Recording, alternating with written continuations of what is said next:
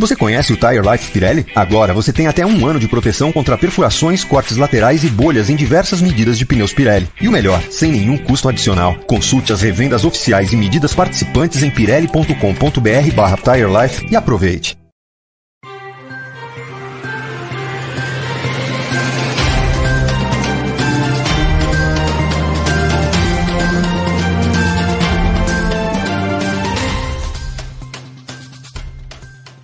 Olá a todos, está começando o briefing. Inesperada vitória de Sérgio Pérez Mendonça, a primeira dele na Fórmula 1, que pode ser inclusive na penúltima prova em que está na Fórmula 1, não se sabe qual é o futuro dele, mas ele consegue a sonhada vitória depois de mais de 10 anos na categoria. Ele que esteve perto na Sauber, esteve perto algumas vezes na Racing Point, hoje consegue em cima da desgraça da Mercedes, de George Russell, de tudo que aconteceu. E nada melhor para falar a respeito dessa vitória do que Evelyn Guimarães, mestre Edgar meu filho, que foi difícil negociar com o mestre Edgar para participar do programa. E daqui a pouco, Flávio Gomes, para falar a respeito. É, quero convidar todos para participar do briefing, mandando é, nas redes sociais os comentários sobre essa corrida, principalmente aqui no YouTube. Eu sou o Vitor Martins, você está no canal do Grande Prêmio e quero chamar os primeiros comentários de Evelyn Guimarães sobre esta corrida. Parecia uma corrida. Hum, de repente, o nosso Jack Aitken deu a graça. Bom dia, boa tarde, Evelyn. Boa tarde, Vitor Martins. Boa tarde, Edgar. Seja bem-vindo, é, Rodrigo Berton, e a todos que já acompanham essa, essa transmissão. Que corrida, não? Que corrida, assim, até escorreu uma lagrimazinha, assim, com a vitória do Sérgio Pérez, porque é, esse cara merece muito, né? E, assim, a corrida totalmente, virou totalmente do avesso e a Mercedes guardou, né, o erro anual dela, porque todo ano ela tem uma ausência, né, um momento de ausência, e dessa vez foi aqui no GP de Sakira ano passado, lembra? Foi lá em, na Alemanha, naquele GP chuvoso, enfim. E dessa vez, agora em Sakiro, que foi divertidíssimo também, não para eles, né? Mas para gente que estava vendo a corrida, porque a gente não está acostumado a ver a Mercedes desse jeito e mudou completamente a história. É, legal demais. Estou muito, muito feliz com o resultado dessa, dessa corrida, porque ela começa muito bem, embora a saída do, do Verstappen tenha sido um balde de água fria, né? Porque ele carregava uma, a expectativa de uma corrida mais disputada, porque ele ficou muito perto dos carros da Mercedes na classificação, então meio que deu aquela puxa vida, né? E depois a corrida meio que segue um, um ritmo mais é, normal, embora ali no, no pelotão intermediário a coisa estivesse pegando fogo, o Pérez se recuperando, e aí a partir desse safety car a coisa mudou completamente e virou a corrida que a gente queria, né? Aquela corrida que a gente tinha expectativa. Então, é, essa, essa corrida vai ganhar uma nota muito alta, muito alta mesmo. Edgar, meu filho, bom tê-lo aqui, como sempre. Como é que vai, meu amigo? Eu vou bem, Vitor. Muito feliz agora de estar te reencontrando. Mandar um grande beijo para minha querida amiga Evelyn Estava com muita saudade de vocês e para todo esse time dessa casa tão amiga, tão querida, que me trata com tanto carinho. Eu honestamente teria que endossar forçosamente, até por obrigação, por compromisso, por, pelo que eu assisti, o que a Evelyn acabou de dizer. Porque se tá bom, uma pena o que aconteceu com o Russell, realmente foi o nome do final de semana, conseguiu um grande destaque, é, conseguiu assim voltas fantásticas, se recuperou, foi buscar, fez jus a sentar numa Mercedes para guiar mas não se pode dizer que a. Você vê que às vezes o certo é escrito por linhas tortas. Então não é, não, não é justo. Eu, eu, eu fiquei imensamente feliz pela vitória do Pérez, que ele fez por merecer, pelo que ele tem lutado, pela carreira dele, ter tido todas as dificuldades que ele teve, por guiar os carros que ele guiou, e principalmente por ser um piloto simplesmente passado para o segundo plano. Tá aí. Olha o cara que eles estão jogando fora, olha o cara que eles estão realmente não, não estão dando devido valor a um cara que sempre se mostrou aguerrido, combativo, guerreiro, vai para cima, não esmorece nunca, não desiste nunca com pneu furado, com pneu torto, com roda torta, vai para cima. Então eu acho que é uma vitória mais do que merecida.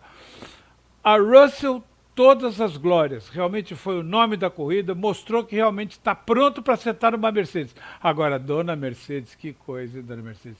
Se alguma coisa tem que dar errado, Vitor Martins, Evelyn, meus amigos, hoje deu e a Mercedes realmente se embananou. Porque tá bom, um, um pneuzinho errado, não era esse, era o outro. Nós já vimos, inclusive, pilotos que saíram com pneus trocados. Tá bom, tá, acontece. Mas tantos erros assim como equipe, com essa estrutura, com esse esquema, com esse caminhão de dinheiro que tem jogado em cima, com a quantidade de engenheiros, me desculpa, Mercedes. Se fosse a Williams, eu até perdoaria, porque a Williams ainda tem um, tá, um know-how que poderia justificar alguns erros, ou se fossem imperdoáveis. Mas, Vitor, da Mercedes não dá para perdoar. Jogaram a corrida fora. Perdão, Vitor jogaram a corrida fora, não souberam lidar. E se tivesse o Hamilton lá, hein? E se tivesse o Hamilton lá? O que queria falar? Queria falar o Hamilton a respeito disso. Nesse momento, o Edgar está acontecendo o pódio, é, é, recebendo os troféus os três pilotos, indo para o Champagne. Interessante notar Pérez e Ocon, que eram rivais na mesma equipe, né? então Force India, os dois no pódio. Tinha que ser assim, né? Tinha mundo pequeno. mundo pequenininho desse tamanho. Muito, é muito pequeno. Então, é, é legal ver os dois que se gladiaram na Force India durante um ano. Por conta disso, o Ocon também deixou a Force India, acabou indo para a Renault.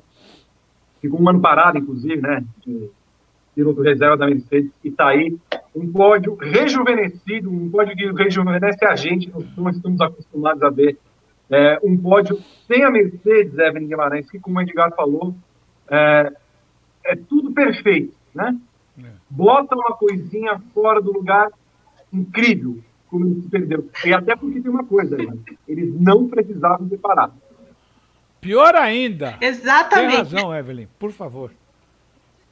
De, desculpa. É, você quer, você quer não, falar, Edgar? Não, quero quer, ouvir quer? o que você tem a dizer, porque você sempre diz coisas boas. Não, na verdade é isso, né? A, a, primeira pergunta que eu me fiz foi por que a Mercedes decidiu parar esses dois? Porque não precisava, né? É claro que assim, é, ela estava tão à frente, né? Controlando o ritmo, os dois ali num, num, desempenho consistente, sem nenhuma preocupação, sem nada, ninguém ameaçando, não, não tinha, não tinha razão nenhuma de parar. Não tinha, a não ser que ela tivesse é, querendo colocar alguma, né, o Bottas, talvez, numa posição melhor, né, enfim, para porque, na verdade, é como a gente falou durante a semana, né, desde a escolha do, do, do George Russell. Não era uma escolha, não era errado a Mercedes trazer o George Russell, ela tinha que trazer, porque ele é o piloto que ela está moldando para entrar no time, para tentar, é, para ficar no lugar do, do, do, Lewis Hamilton, na verdade, né, no, no fim das contas. Só que isso também acarretaria um risco, né, o risco de colocar, é, de tirar o, o Bottas do, da, do lugar de, da, né, da zona de conforto dele. E aí ela vai explicar isso como, né? Já que ela aposta no Bottas ano a ano, apesar da, é, do Bottas 2.0, 3.0 ficar ali só na primeira parte, nas primeiras corridas do ano. E aí você pega, chega lá, coloca o Russell, o menino é, simplesmente come com farinha o, o, Bottas, né? Tá certo, ele perdeu a pole ontem, mas foi por milésimos, né? Mas hoje ele fez uma baita largada, encarou o, o, Bottas mesmo, estava vindo para uma vitória, né? O que seria incrível, né? Merecido e incrível. Só que coloca esse ponto enorme de interrogação aí no nome do Bottas. Por que vocês estão insistindo com esse cara? Né? E, e aí é, é, o risco que ela corre. E outro, um risco ainda, ah, mas olha, tem o carro, tem o melhor carro do grid, qualquer um pode andar com esse carro, né? Então, assim, ainda tem, tem, tem tudo isso, né? É, mas assim, e aí, além de tudo, o dia que não dá, não deu nada certo para ela com essa com essa decisão estratégica, e aí toda aquela confusão de troca de, de, de, de jogos de pneus, que, que, é isso, né? Então, assim, eu acho que a Mercedes ela anda tão perfeita, ela é tão perfeita, tão metódica, né? Equipe alemã, aquela coisa toda, mas que não pode. É, não pode assim não, não pode nada ser, é, ser errado né mudar alguma coisa. E aí que a gente vê o papel do Hamilton dentro dessa equipe, né? Porque ele faz as coisas andarem é, direito e quando não dá certo ele se recupera, ele consegue mudar aquele, aquele cenário. Hum. Fala, Edgar, Pode... queremos te ouvir. Tá, a equipe não. perfeita que não precisava parar, errou várias vezes, no final das contas. E o pobre do Russell. Daqui a pouco nós vamos colocar a imagem do Russell depois da corrida. Eu Edgar. uma ideia. Eu só queria acrescentar uns, uns detalhes, isso que a Evelyn explicou tudo com muita propriedade. Fez jus sim a contratação do, do, desse menino Russell, não só pelo noviciado, mas pelo serviço que ele mostrou, e a Evelyn deve lembrar bem disso, porque ele é muito atenciosa com esses detalhes de o que faz cada equipe, e ela vai lembrar que o Russell sempre foi o mais rápido em todos os treinos livres em que a Mercedes o convocou para ele participar. Treinando, quem estivesse treinando, o menino sentava no carro e pimba. Mas vai dar as primeiras dez votos, pimba, o mais rápido. Mas vai dar as dez últimas votos, pimba. O moleque ia lá e classificava e conseguia realmente os melhores tempos nos treinos livres. Então ele já vinha num crescendo, e eu até tento entender, e, e aliás fiquei muito feliz porque um dos nossos amigos que já está no, nos, nos acompanhando, já agora há pouco apareceu a postagem dele, que ele devia ter chutado o balde. Eu concordo com ele deveria. Mas sabe o que acontece, amigo? Eu tenho a impressão que você vai concordar comigo. Imagine você chegando numa empresa, por mais que de frequente, que tem um amigo lá dentro, você chega, aí tem aquele funcionário que está lá há 12 anos, que já ganhou tudo quanto é troféu de melhor vendedor. Ele chega lá dentro da empresa deitando e rolando. Ele deita, pede, olha para o chefe, chefia, quem é que vai limpar a minha mesa aqui que está suja? Você que está chegando agora, você, dá para dar uma limpadinha na minha? Não, se não tiver ninguém, não faz mal. Desculpa por existir. Você imagina, até botão errado o Russell apertou nos treinos livres de ontem na classificação, porque é tanto botão, e não é o fato de você sentar num simulador e ficar memorizando quanto tem cada botão, e além dos 25, 30 botões que tem, você tem mais 600 cases para usar como memória do, do que você quiser medir. Então, eu entendo que essa posição dele fica um pouco difícil porque ele está chegando. Você vê a maneira dele se expressar no rádio, como ele toma um certo cuidado para dizer certas coisas. É natural, você está chegando agora. Luiz Hamilton deita e rola, porque só o que ele tem de título. Ele diz: escuta, ninguém vai olhar para o meu carro hoje, os caras já vêm com capa, cobertor espanador, pra, porque é aquela questão do noviciado. E quando você é novo em algum lugar, você toma alguns cuidados. Agora, você imagina a carga e a pressão, e nesse ponto ele mostrou tranquilidade, deu para perceber até no rádio, na voz dele, na maneira dele se manifestar, como ele estava, digamos, tomando alguns cuidados como colocar as coisas, mas colocando com segurança, porque o forte dele nessa corrida foi a regularidade, o ritmo. Ele teve um ritmo impressionante, assim, de abrir o suficiente para ter uma, uma situação, uma distância confortável e administrar. Porque é verdade, Ayrton Senna sempre tinha razão quando ele dizia uma coisa: quando você abre um segundo e não erra, o segundo não te pega. Pode vir atrás, sempre, mas vai estar sempre um segundo. Porque você, agora, você dá uma errada um segundo, opa, o cara encosta, fica meio segundo atrás de você. Então, às vezes, dois segundos é melhor para você ter uma garantia para você poder guiar e dar uma escapadinha, uma erradinha, que sempre acontece. E vocês viram o que ele fez na corrida média dele, sempre em torno de 2. 1.7, 2.2, 1.8, trabalhando. Isso fez com que ele mostrou maturidade. Por quê? Porque nem sempre quem pode o mais pode o menos. Pode? Pode. Mas às vezes quem pode o menos pode o mais. Você imagine sair de uma Williams. Ah, mas tem motor Mercedes. Motor num carro ruim piora a condição de dirigibilidade. Quanto mais forte é o motor, pior é para você guiar o carro. Isso eu me lembro numa época em Interlagos que apareceu um maluco lá que pegou uma Kombi, cortou no meio, botou um motor V8. Todo mundo queria ver a Kombi com motor V8. Quando ele deu a partida para ela rodou parada. Por quê? Porque não tem conjunto. Não adianta você botar um motor V8 com 400 cavalos num conjunto de uma plataforma de Kombi. Então é assim, quanto pior o motor, quanto mais forte o motor num chassi que não acompanha as respostas necessárias que você tem que ter de reta, de freada, de contorno de curva, de retomada de aceleração, para que tudo funcione. Imagine você ter que apertar botões errados quando você precisa de um controle de tração e você apertou o botão errado. Então todas essas coisas acabam pesando. E eu acho que o Russell cumpriu o papel dele. Para mim, estaria contratado. Lamentavelmente, o Bottas tem azar? Tem. Eu também, com o Chris Amon, também tinha único azar na vida, porque o único grande prêmio que ele, na vida que ele ganhou era piloto de teste da Ferrari, era um piloto de destaque, todo mundo. Um fundista excelente, ganhou tudo quanto é corrida longa que existia na época. Mas a única corrida de Fórmula 1 que ele ganhou na vida não contava ponto porque era uma abertura de um autódromo. Então, era inauguração de um autódromo. Então, tem pilotos que às vezes não têm sorte. Eu acho que essa é a fase do Bottas nesse momento, que fez o possível, mas a irregularidade dele deixa a desejar, porque você não pode fazer uma pole e duas vezes seguidas largar mal fazendo pole ou não, você está largando na primeira fila. Escuta, marcha errada. Ah, mas eu larguei do lado sujo. Mas o cara que estava atrás de você também estava do lado sujo. Como é que ele largou melhor do que você? Então essas cobranças são inevitáveis, Vitor. Muito bem. Daqui a pouco está entrando Flávio Gomes, inclusive acho que já está a postos para a Ista. Ê, Flavinho aí. Ê. Oi, Melo.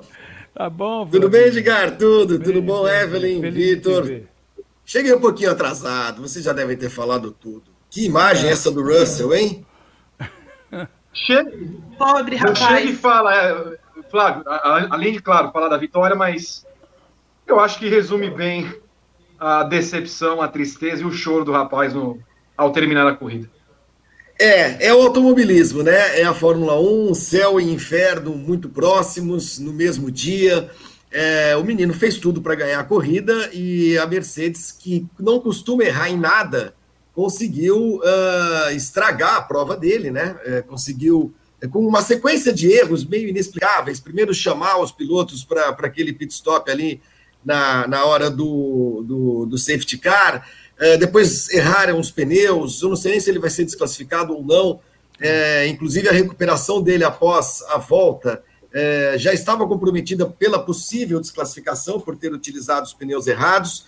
Enfim, ele teve a chance de ganhar a corrida, fez tudo para ganhar a corrida, é, ia ganhar a corrida. Não fosse aquele, como são as coisas, né? O outro estreante, o Whitekin, bater pateticamente, causando a entrada do safety car, a gente estaria vendo hoje a comemoração é, da vitória de um menino que é muito bom, que é, que é, é melhor até do que a gente estava uh, é, é, imaginando. Eu digo isso porque é, depois desses dois anos de ótimas classificações, colocando tempo no seu companheiro de equipe o tempo inteiro, é, ele nunca mostrou um grande ritmo de corrida. Ele, tudo bem, o Williams é difícil, mas ele largava mal, ele ficava lá para trás, ele não conseguia evoluir nas corridas. Foram poucos bons momentos dele em corrida. Agora, é claro, é difícil com um carro ruim bota um carro bom na mão do cara, ele faz uma largada boa, ele consegue dominar a corrida, ele consegue com muita tranquilidade uh, caminhar para uma vitória, mostra a capacidade de fazer ultrapassagens, né? Ele fez tudo direitinho, fez tudo direitinho. Mas como o, o, o mundo, o mundo do automobilismo ele é muito caprichoso, o, Vitor, é, a desgraça dele representou o, o triunfo e o, o, júbilo de um cara que merecia, que merece o que aconteceu com ele hoje, o Sérgio Pérez. Né? É muito bonito ver o piloto ganhar pela primeira vez, seria bonito ver o Russell, mas foi mais bonito ainda ver o Pérez. Por quê? Porque eu acho que o Russell vai ter muita chance ainda na vida. Eu acho que o Russell é um cara que, claro, a gente não sabe o que vai ser a Fórmula 1 nos próximos anos, mas é um cara que, a depender do, do, do, do futuro próximo, é um cara que vai estar na Mercedes, no momento em que o Hamilton parar, uma hora vai parar, é novinho, então é um cara que vai ter chances, muitas chances de ganhar a corrida. E o Pérez a gente não sabe. O Pérez não sabe nem se vai estar correndo no ano que vem. Então ele consegue ganhar uma prova numa equipe da qual ele já está demitido, uh, depois de 190 grandes prêmios, 50 anos que o México não ganhava uma prova. Foi muito bacana. E não foi só uma vitória herdada por conta dos erros da Mercedes. É, ninguém pode esquecer que ele rodou, ele, ele rodou, ele foi atingido na primeira volta, caiu para último e veio jantando todo mundo desde o início da prova. Então, a vitória, eu acho que ficou em ótimas mãos, como ficaria se tivesse é, caído nas mãos do George Russell. Acho que o grande derrotado do final de semana é o Bottas, claramente. É, também prejudicado por um stop errado da equipe, mas um cara que largou mal, não conseguiu acompanhar o, o, o moleque, não conseguiu dar o troco, é, foi ultrapassado de novo, no final foi ultrapassado por todo mundo. O Bottas é um cara que vai precisar de ajuda, como disse o Sérgio Maurício na, na transmissão, vai precisar de ajuda psicológica. Foi uma grande corrida, corrida das mais legais realmente que a gente viu nos últimos anos.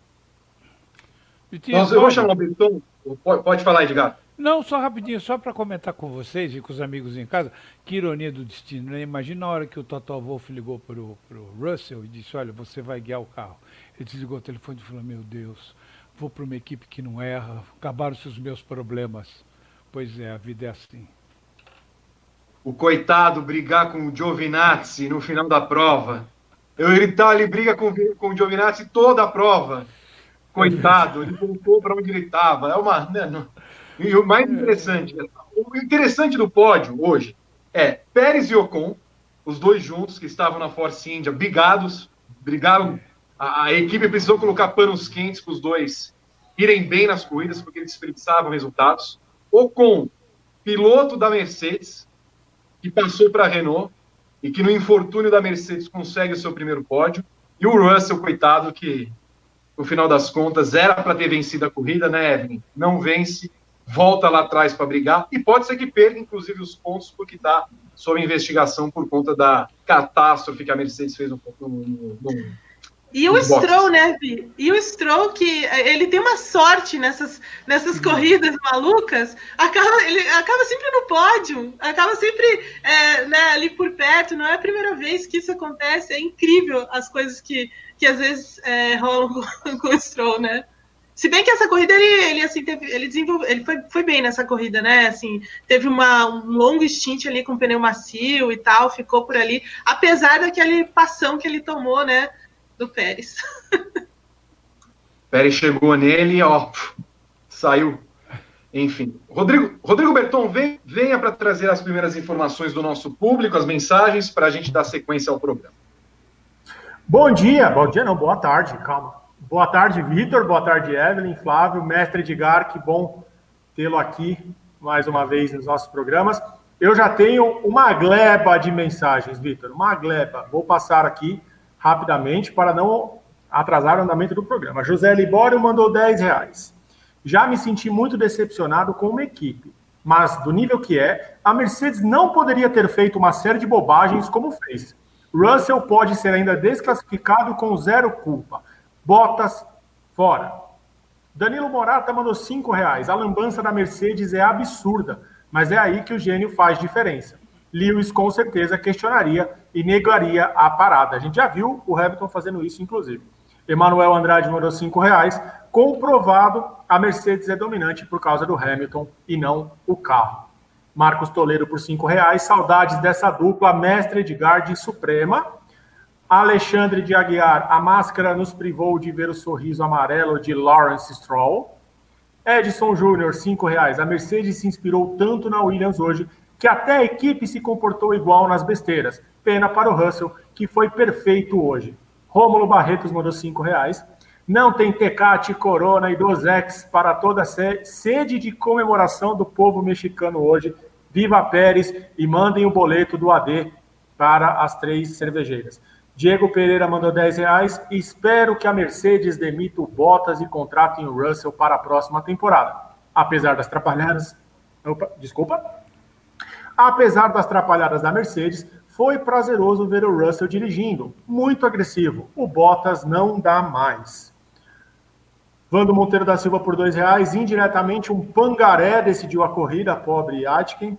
Nipoluso 2,50 pela Mercedes, a vitória foi com o motor deles. E o Gleidson Campos para encerrar essa primeira rodada dos muitos comentários mandou 27,90. Sem o Hamilton, a Mercedes enlouquece totalmente ou o Hamilton tem um botão que quebra tudo lá dentro quando não está? Interrogação. Essas são as primeiras mensagens do programa de um ótimo público, Vitor. Quase duas mil pessoas mais uma vez. A gente que teve muita audiência no briefing pré-corrida e na transmissão em segunda tela do GP de Sakir. Eu volto daqui a pouco com mais mensagens. Continuem mandando, que eu estou anotando tudo aqui. Eu já estou com um trabalhão. Muito bem, vamos falar então dessa corrida fascinante. Pegar desde o começo, nós tivemos duas corridas em uma. A primeira em que na largada Bottas perde a primeira posição para Russell e vai tomando distância dele, né? A, a diferença ficou ali entre é, dois segundos em média. E depois na parada dos boxes, você vê, né, Flávio Gomes, que a Mercedes nem quis priorizar o Bottas quando nem pensou em fazer o undercut, né? Parou primeiro o Russell, não parou o Bottas. Aí a distância foi para 8 segundos, foi caindo para 5, veio o safety car e toda essa mudança. Mas no primeiro momento, é, o grande derrotado do dia é o Bottas. pela equipe, porque não foi priorizado, e pelo que fez na pista. Olha, e nem tinha de ser priorizado. No, nessa altura, é, é sabe, a, a, é claro que para o Bottas, para a Mercedes, uma derrocada vexaminosa do Bottas ia fazer muito mal para ele, claro que vai fazer mal. É, o ideal para Mercedes é, hoje era o Bottas ganhar a corrida, o Russell em segundo, um clima festivo, o primeiro pódio para o Russell, o Bottas, ah, puxa vida, tá eu sou bom também, eu consigo ganhar a corrida, é, fiz o meu papel, é, seria ótimo. Agora, isso tudo começa a ruir na largada da largada, a hora que o menino pula na frente. A hora que você pula na frente, você vai fazer o quê como chefe de equipe? Vai segurar o moleque? Né? O, e o outro não se aproxima? Ah, cara, vai embora, ganha a corrida, entendeu? Ganha a corrida. Então não, há, não haveria nenhuma razão para priorizar o Bottas. E depois outra, as comunicações estão abertas, está todo mundo olhando, né? Ia ser um vexame danado para o próprio Bottas ajudarem ele a ganhar a corrida, né? Isso pega mal. O Edgar é piloto, sabe como é que é. é você não gosta de ganhar quando o outro deixa você ganhar, né? Então, a hora que, que a coisa se desenhou na largada, era para o Russell ganhar a corrida. E aí cada equipe, cada tripulação, cada crew, uh, faz o seu trabalho. O engenheiro do, do, do, Hamilton cuidando do Russell, o engenheiro do Bottas cuidando do Bottas e cada um que se vire. Agora, eu estou aqui atento, aqui tá as declarações pós-corrida, a gente vai chegar nela, mas apenas já para esclarecer o que aconteceu, segundo a Mercedes, na hora do segundo pit stop. O Toto Wolff, não sei se já viu, Vitor, ele disse que a, a, a, decisão de fazer a parada não foi errada. Né? Tinha um, uma vantagem grande, é, era uma parada de segurança, estava tudo bem. O problema é que parece que uma das equipes de pneus uh, ficou com teve um problema de rádio. Problema de rádio. Então, quando o carro chegou, não sabiam que tinha que trocar pneu é, eles, não, eles, eles, se atrapalharam todos e botaram os pneus errados. Então, houve um problema de comunicação, uma falha no rádio da equipe, que acabou levando àquela confusão na hora da parada e que acabou jogando a corrida da Mercedes no, no lixo. Mas uh, não priorizar o Bottas, é lógico, está certíssimo, não tem de priorizar mesmo, como já aconteceu em muitas ocasiões, muitas, eh, talvez seja exagero, mas em algumas de também não priorizar o Hamilton quando o Bottas está na frente, nas raras vezes que o Bottas estava na frente. Né? A Mercedes, nesse sentido, me parece uma equipe muito justa. Muito justa. É, o, o problema mais difícil de, de, de lidar foi no, no, no, ano de 2016, com o Rosberg. Ali, ali foi, estava tudo pegando dando faísca, né? Você encostava no carro, saía faísca. Eu olhava para os caras e saía faísca. Mas eh, agora, nesses anos mais tranquilos, a gente não pode dizer que a Mercedes seja injusta. Teve até uma ocasião, agora recentemente na Hungria, em que o Hamilton pede para passar o Bottas e fala: Ó, oh, é, eu quero passar porque eu, eu, eu, acho que eu consigo passar, não sei quem estava na frente. O Vettel, o carro da Ferrari, não lembro. E aí, se não der, depois eu devolvo a posição. E isso aconteceu. Acho que a Evelyn estava nessa corrida, não sei se a Evelyn estava nessa ou na, na, na, seguinte. E o, o Hamilton foi lá, passou o Bottas e na última volta devolveu a posição. Entendeu? Então, é, no quesito justiça, a gente não pode reclamar muito da, William, da, da Mercedes. Edgar, enquanto a gente falava, teve um momento que você fez assim, né? Sobre o Bottas. É. Psicológico é. do rapaz foi tudo claro. É, tudo indica que sim, porque às vezes, quando você vive sob muita pressão, eu, eu, imagino esse menino álbum. Eu tento imaginar o inferno astral que deve estar a vida dele e as noites mal dormidas. Porque o senhor Helmut Marko se especializou em aterrorizar, sabe, os meninos que chegam lá. Os meninos já entram perguntando que horas eles saem e que porta usa, porque não é possível. A Fórmula 1 às vezes comete umas injustiças. Esse menino que nós elogiamos, que a Evelyn abriu o programa muito bem, colocando uma justiça na vitória do Pérez, que eu concordo plenamente, o Flavinho também acabou endossando e você mesmo concordou, que foi mesmo uma justiça a vitória dele por tudo que ele batalhou, é guerreiro, vai para cima. Esse menino estava sem contrato, esse menino está sem equipe. Isso é brincadeira. Escuta, tantos especialistas, olheiros especialistas, que detêm o psicológico dos pilotos na mão, ninguém enxergou o potencial desse menino até hoje. Não, não sabemos se pegamos o Huckenberg, que é um ótimo nome, dicas de passagem, mas como não sabe, são equipes grandes que investem nesses meninos há tanto tempo, que acompanham a corrida deles há tanto tempo. Eu tenho certeza que ao longo do tempo, só do tempo que eu viajei junto com o Flavinho, para a gente cobrir Fórmula 1, cada um pelos seus prefixos, na época, nós vimos uma série de injustiças como essas, como, por exemplo, um piloto bom que se destaca, não estou falando dos pagantes, porque aí é uma situação diferente, mas aqueles que se destacam porque a gente sabe que guiam, que são guerreiros, que têm ritmo, que vão para cima, que dependem de uma oportunidade melhor, foram simplesmente escanteados, porque alguém não gosta ou alguém faz terrorismo. Então você imagina um menino numa equipe dessa chegando com a responsabilidade da cobrança que o mundo faz em cima dele, porque ele vira holofote. O holofote fica em cima dele e o mundo faz cobrança. Quer dizer, o Russell vai para a Mercedes, tem que ganhar, tem que ganhar. Não é bem assim, a gente sabe que não é bem assim. Esse tem que ganhar envolve uma série de compromissos e de situações. Estava a ganhar a corrida, não estava? Olha o que aconteceu. Alguém esperava que ia acontecer isso? Corrida tudo. É, é verdade, só acaba quando termina, só quando abaixa o pano mesmo. Então, é ali que.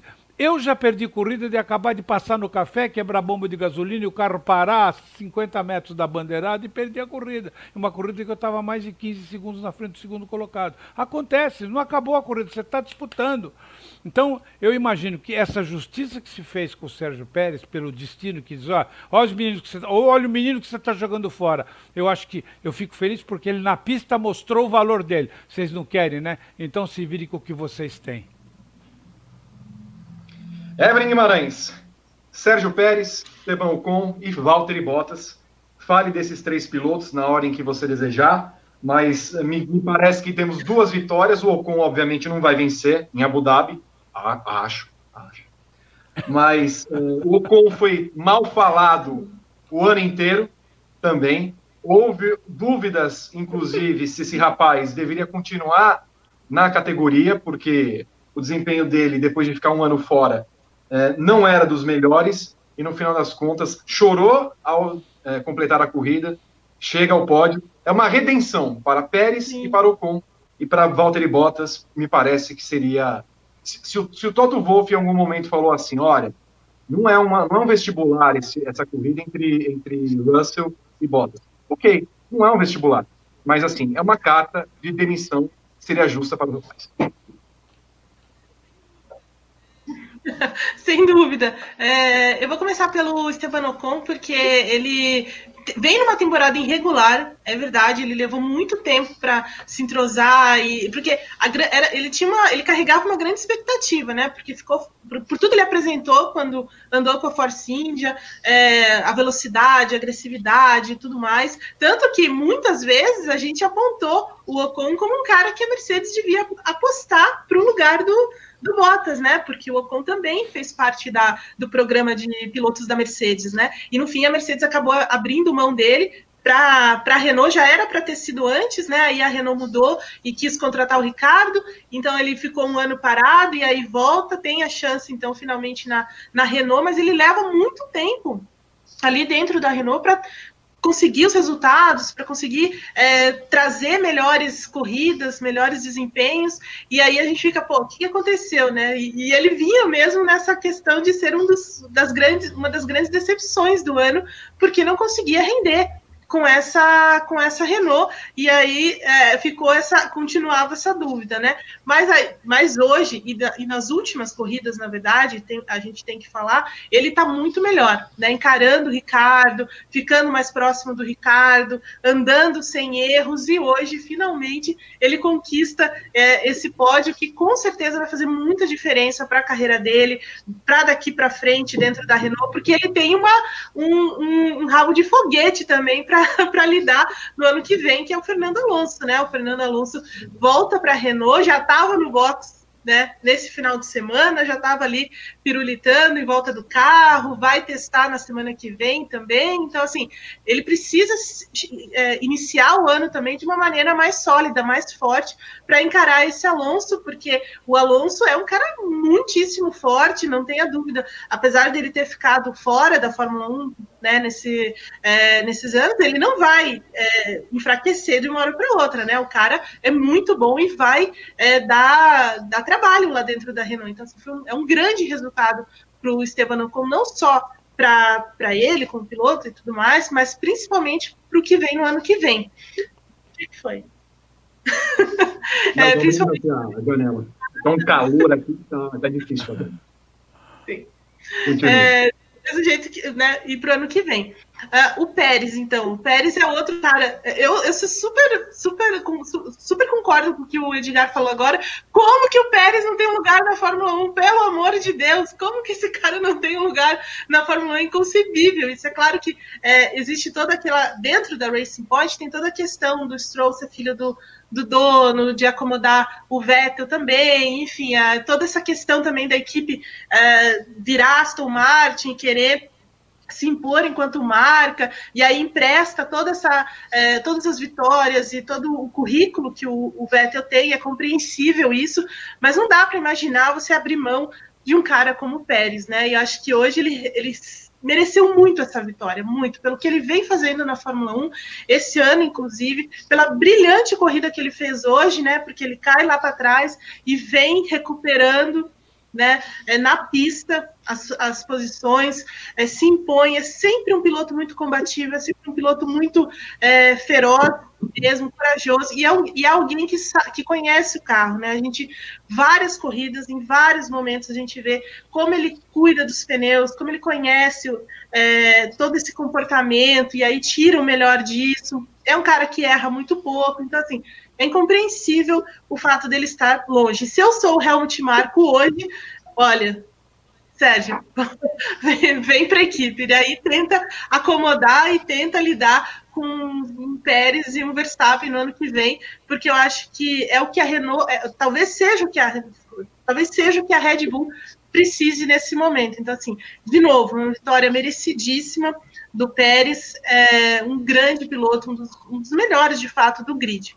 E por fim, Valtteri Bottas, que assim, tá. Esse aí não merece realmente é, ficar na Mercedes, né? Ele tem todo o apoio, como o Flávio falou antes, a Mercedes tem isso e desde sempre. Ela é muito justa com seus pilotos. A gente percebe várias vezes, até o Flávio citou a temporada de 2016.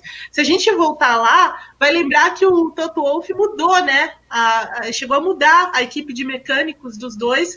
Isso deu um que procó danado lá com, com o Hamilton, mas no fim ele mudou mesmo assim para tentar deixar a coisa ainda mais é, parelha né, entre eles, tudo que um recebe, outro recebe, enfim, ficou tudo muito justo, né? E, a Mercedes tem isso, né? Sempre teve. É claro que em alguns momentos em que havia uma, uma disputa mais acirrada e tudo mais, eles acabaram lançando algum tipo de ordem e tudo mais, mas nada como a gente já viu na Fórmula 1. Então, assim, é, isso, na minha opinião, conta muito contra o Bottas né? Porque ele sempre teve acesso ao mesmo carro, as mesmas, a mesma atenção da equipe, é, pelo menos no final, no, no, início de cada temporada, e nunca tirou proveito disso, né? E é um piloto que assim, sentiu de fato a pressão. Durante a semana eu fiz uma entrevista com ele e ele falava sobre isso também, né? Sobre como ele trabalha a cabeça, a parte mental, para tentar enfrentar o Hamilton, que não é fácil. Ele não é fácil chegar no fim do dia e você ver que você deu o máximo de você e o Hamilton ainda conseguiu fazer mais, ainda conseguiu. Então, assim, é muito difícil de se recuperar de uma coisa dessa. Imagina o que aconteceu nesse final de semana. Né? Então, acho que nesse momento é uma, é uma boa hora para a Mercedes começar a repensar é, essa estratégia dela de manter sempre o Bottas, porque ele é um cara que ajuda no clima da equipe e tal, mas se isso realmente vale a pena porque ele não é um cara que, ele não, nas últimas corridas, pelo menos, ele vem encontrando muita dificuldade com o carro, muita dificuldade né, com o cuidado dos pneus, erra é, e sofre com a pressão, sem dúvida. Eu acho que esse, esse é um ponto de, talvez seja um divisor de águas na carreira do Bottas. Muito bem. Meninos e menina, nós estamos diante de uma temporada que foi nascida na pandemia, basicamente. Né? A temporada foi refeita em termos uh, de calendário, né? fez o que deu para fazer e colocaram corridas com as quais não estavam acostumados os pilotos e as equipes e inventaram uma corrida nesse final de semana no Anel Externo. Vocês veem que a, a, temporada de 2020, por mais problemas que ela tenha extra-pista, eu falo especificamente da pandemia em si, é uma das melhores temporadas dos últimos tempos, Gomes?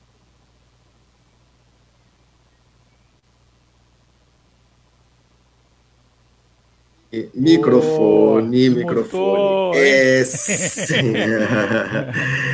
É que eu tô, enquanto eu estou ouvindo vocês, eu estou aqui é, acompanhando a portuguesa é. numa outra tela, sabe, Edgar? Ah, que está ganhando bom. do Água Santa 1 a 0 muito bem.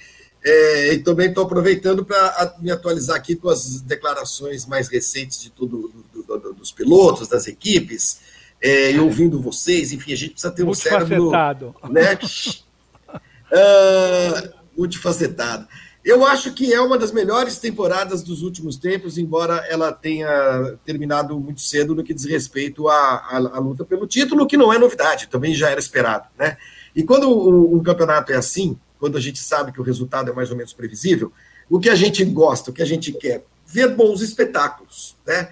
Algumas vitórias, inclusive, do Hamilton, não foram vitórias super fáceis. A gente teve vitórias dramáticas, né? A vitória do pneu furado, por exemplo.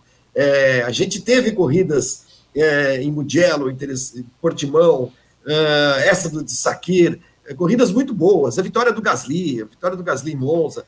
É, olha, é uma, é uma temporada que merecia público nos autódromos, sabe? É uma pena que essas corridas não tenham sido vistas por pessoas de verdade nas arquibancadas, por motivos óbvios, mas os espetáculos que a Fórmula 1 ofereceu esse ano, apesar do domínio da Mercedes, apesar do domínio da, da, é, do Hamilton, os espetáculos foram muito bons. Eu acho que tem um pouco a ver também com até com o ritmo de transmissão das corridas que, que, é, que, que melhorou demais nos últimos anos. Uh, diretor, direção de TV muito muito ágil, capaz de pegar os grandes, as grandes disputas, as boas disputas, os momentos de, de, de, de atrito e tal.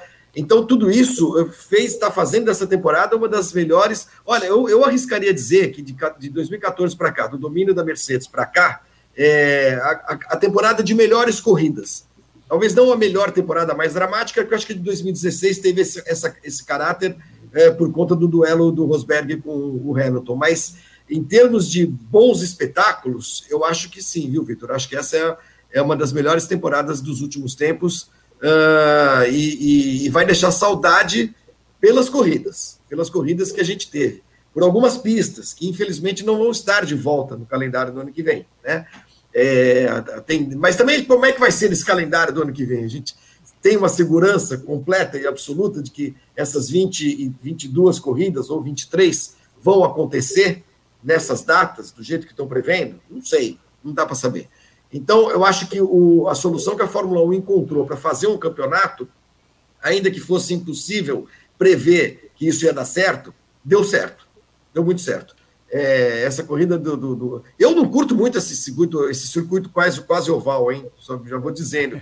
Eu acho que ele não é, tecnicamente, não é nada demais. Mas ele, né, Edgar, ele traz uma outra característica que a Fórmula 1 não tem nunca, que é volta muito curta, tráfego e, e, e, uma corrida diferente. Então não faz mal nenhum. Você pode até, a gente pode até não gostar, não curtir muito. Ah, puxa vida, pista curtinha, volta de menos de um minuto. Mas oferece uma corrida dessas. Que, de novo, repito, é, ela estava mais ou menos desenhada até o erro do Aitken, que eu acho que foi a hora que embaralhou tudo, né? A hora que é, é, é deu um nó na cabeça de, de muita equipe e tudo mais e a gente viu o que aconteceu no final. Então, foi um, é um grande, tem, foi um grande ano no que diz respeito ao, aos espetáculos. Edgar, nós tivemos, esquecendo uma, na verdade, Imola, Portimão, Eiffel, Sakir, Externo e Turquia. As provas extras, todas elas foram boas. Faltou Mugello. Mugello. É, é, Mugello, é. Ah, Vitor, endossando as palavras do Flávio, eu, eu, acho que toda pista com menos de um minuto por volta, aí 55, 56 segundos, ela tende a fazer com que os carros andem mais juntos, a volta é mais rápida e eles trocam mais de posição. As posições são trocadas com mais frequência. E com esse sistema novo de televisionamento, quer dizer, as câmeras estão sempre numa briga diferente, uma passada na freada, uma bloqueada, uma travada, uma arrastada, uma melhor saída de curva. Você tem muito mais ação nas corridas. E eu acho que essas, coloca essas colocações, elas vêm exatamente junto com o que aconteceu na MotoGP. Precisou o Marques tomar um super tombo e quando ele teve a queda final, o pneu acabou de arrumar o húmero dele e chegar um médico que lhe deu uma forcinha para ele voltar duas semanas depois. Nunca chegue para um macaco com cacho de banana e pergunta se ele quer uma bananinha, porque ele vai ficar com o cacho. Ele come o cacho inteirinho. É claro que o outro foi correndo, acreditou em Papai Noel e Duende e foi correndo. Conclusão, fez um esforço sobrenatural, desarranjou tudo e a culpa foi da janela. A janela que estropiou tudo. Então, assim, o que, que aconteceu depois disso? Uma igualdade de disputas. De repente, assim, uh, o, o, o, patinho feio da categoria que era Suzuki, com dois meninos inteligentes e muito bem orientados com tranquilidade, pelo fato de serem apenas duas motos, o seu David Brivio, que é o responsável pela equipe Suzuki, soube trabalhar a cabeça dos meninos, com regularidade, ritmo, constante presença no pódio, fez com que eles ficassem com o título contra um poderio bélico monstruoso dos outros concorrentes que vocês conhecem, sabem de quem se trata. Então o que que mostrou? Um campeonato com nove vencedores, nove, e não teve o décimo porque não deram uma mãozinha para o Dovizioso, porque ele podia ter ganho inclusive mais uma corridinha. E outros pilotos que correram por fora que poderiam ter conseguido outras vitórias, porque na realidade eu esperava muito mais, por exemplo, do Quartararo. Mas dentro do, do, que o Flávio colocou e dentro do que os amigos em casa sabem e acompanharam, a, a MotoGP mostrou que às vezes quando você tira o gênio, as coisas se equilibram, a balança fica um pouco mais natural. E às vezes você pode colocar os gênios numa equipe um pouco menor, que eles conseguem compensar e trazer o equipamento um pouco mais para perto da briga. Então, isso mostra com que o campeonato mostrou. Essa, o que nós vimos hoje, por exemplo, uma pena, concordo, uma pena que o, o Verstappen tenha sido prejudicado. E eu achei que realmente, no meu modo, não sei, pelo ângulo que eu vi, eu achei que o Pérez veio muito e veio buscar. Porque eu, eu explico uma coisa para vocês. Se eu e o Flavinho estivermos correndo na mesma prova, se eu deixar uma frestinha, eu não preciso nem olhar no espelho que eu sei que ele vem. Porque se ele não vier, eu vou falar, Flavinho, ó, qualquer piloto vem. Se você deixa uma brechinha, pode esperar que o cara vai entrar. Não entra que nem um maluco, você vai encher o cara e o prejudicado é você. Mais um feito do Pérez, que foi, passou por cima, rodou, voltou, foi para último e foi, fez uma corrida sensacional.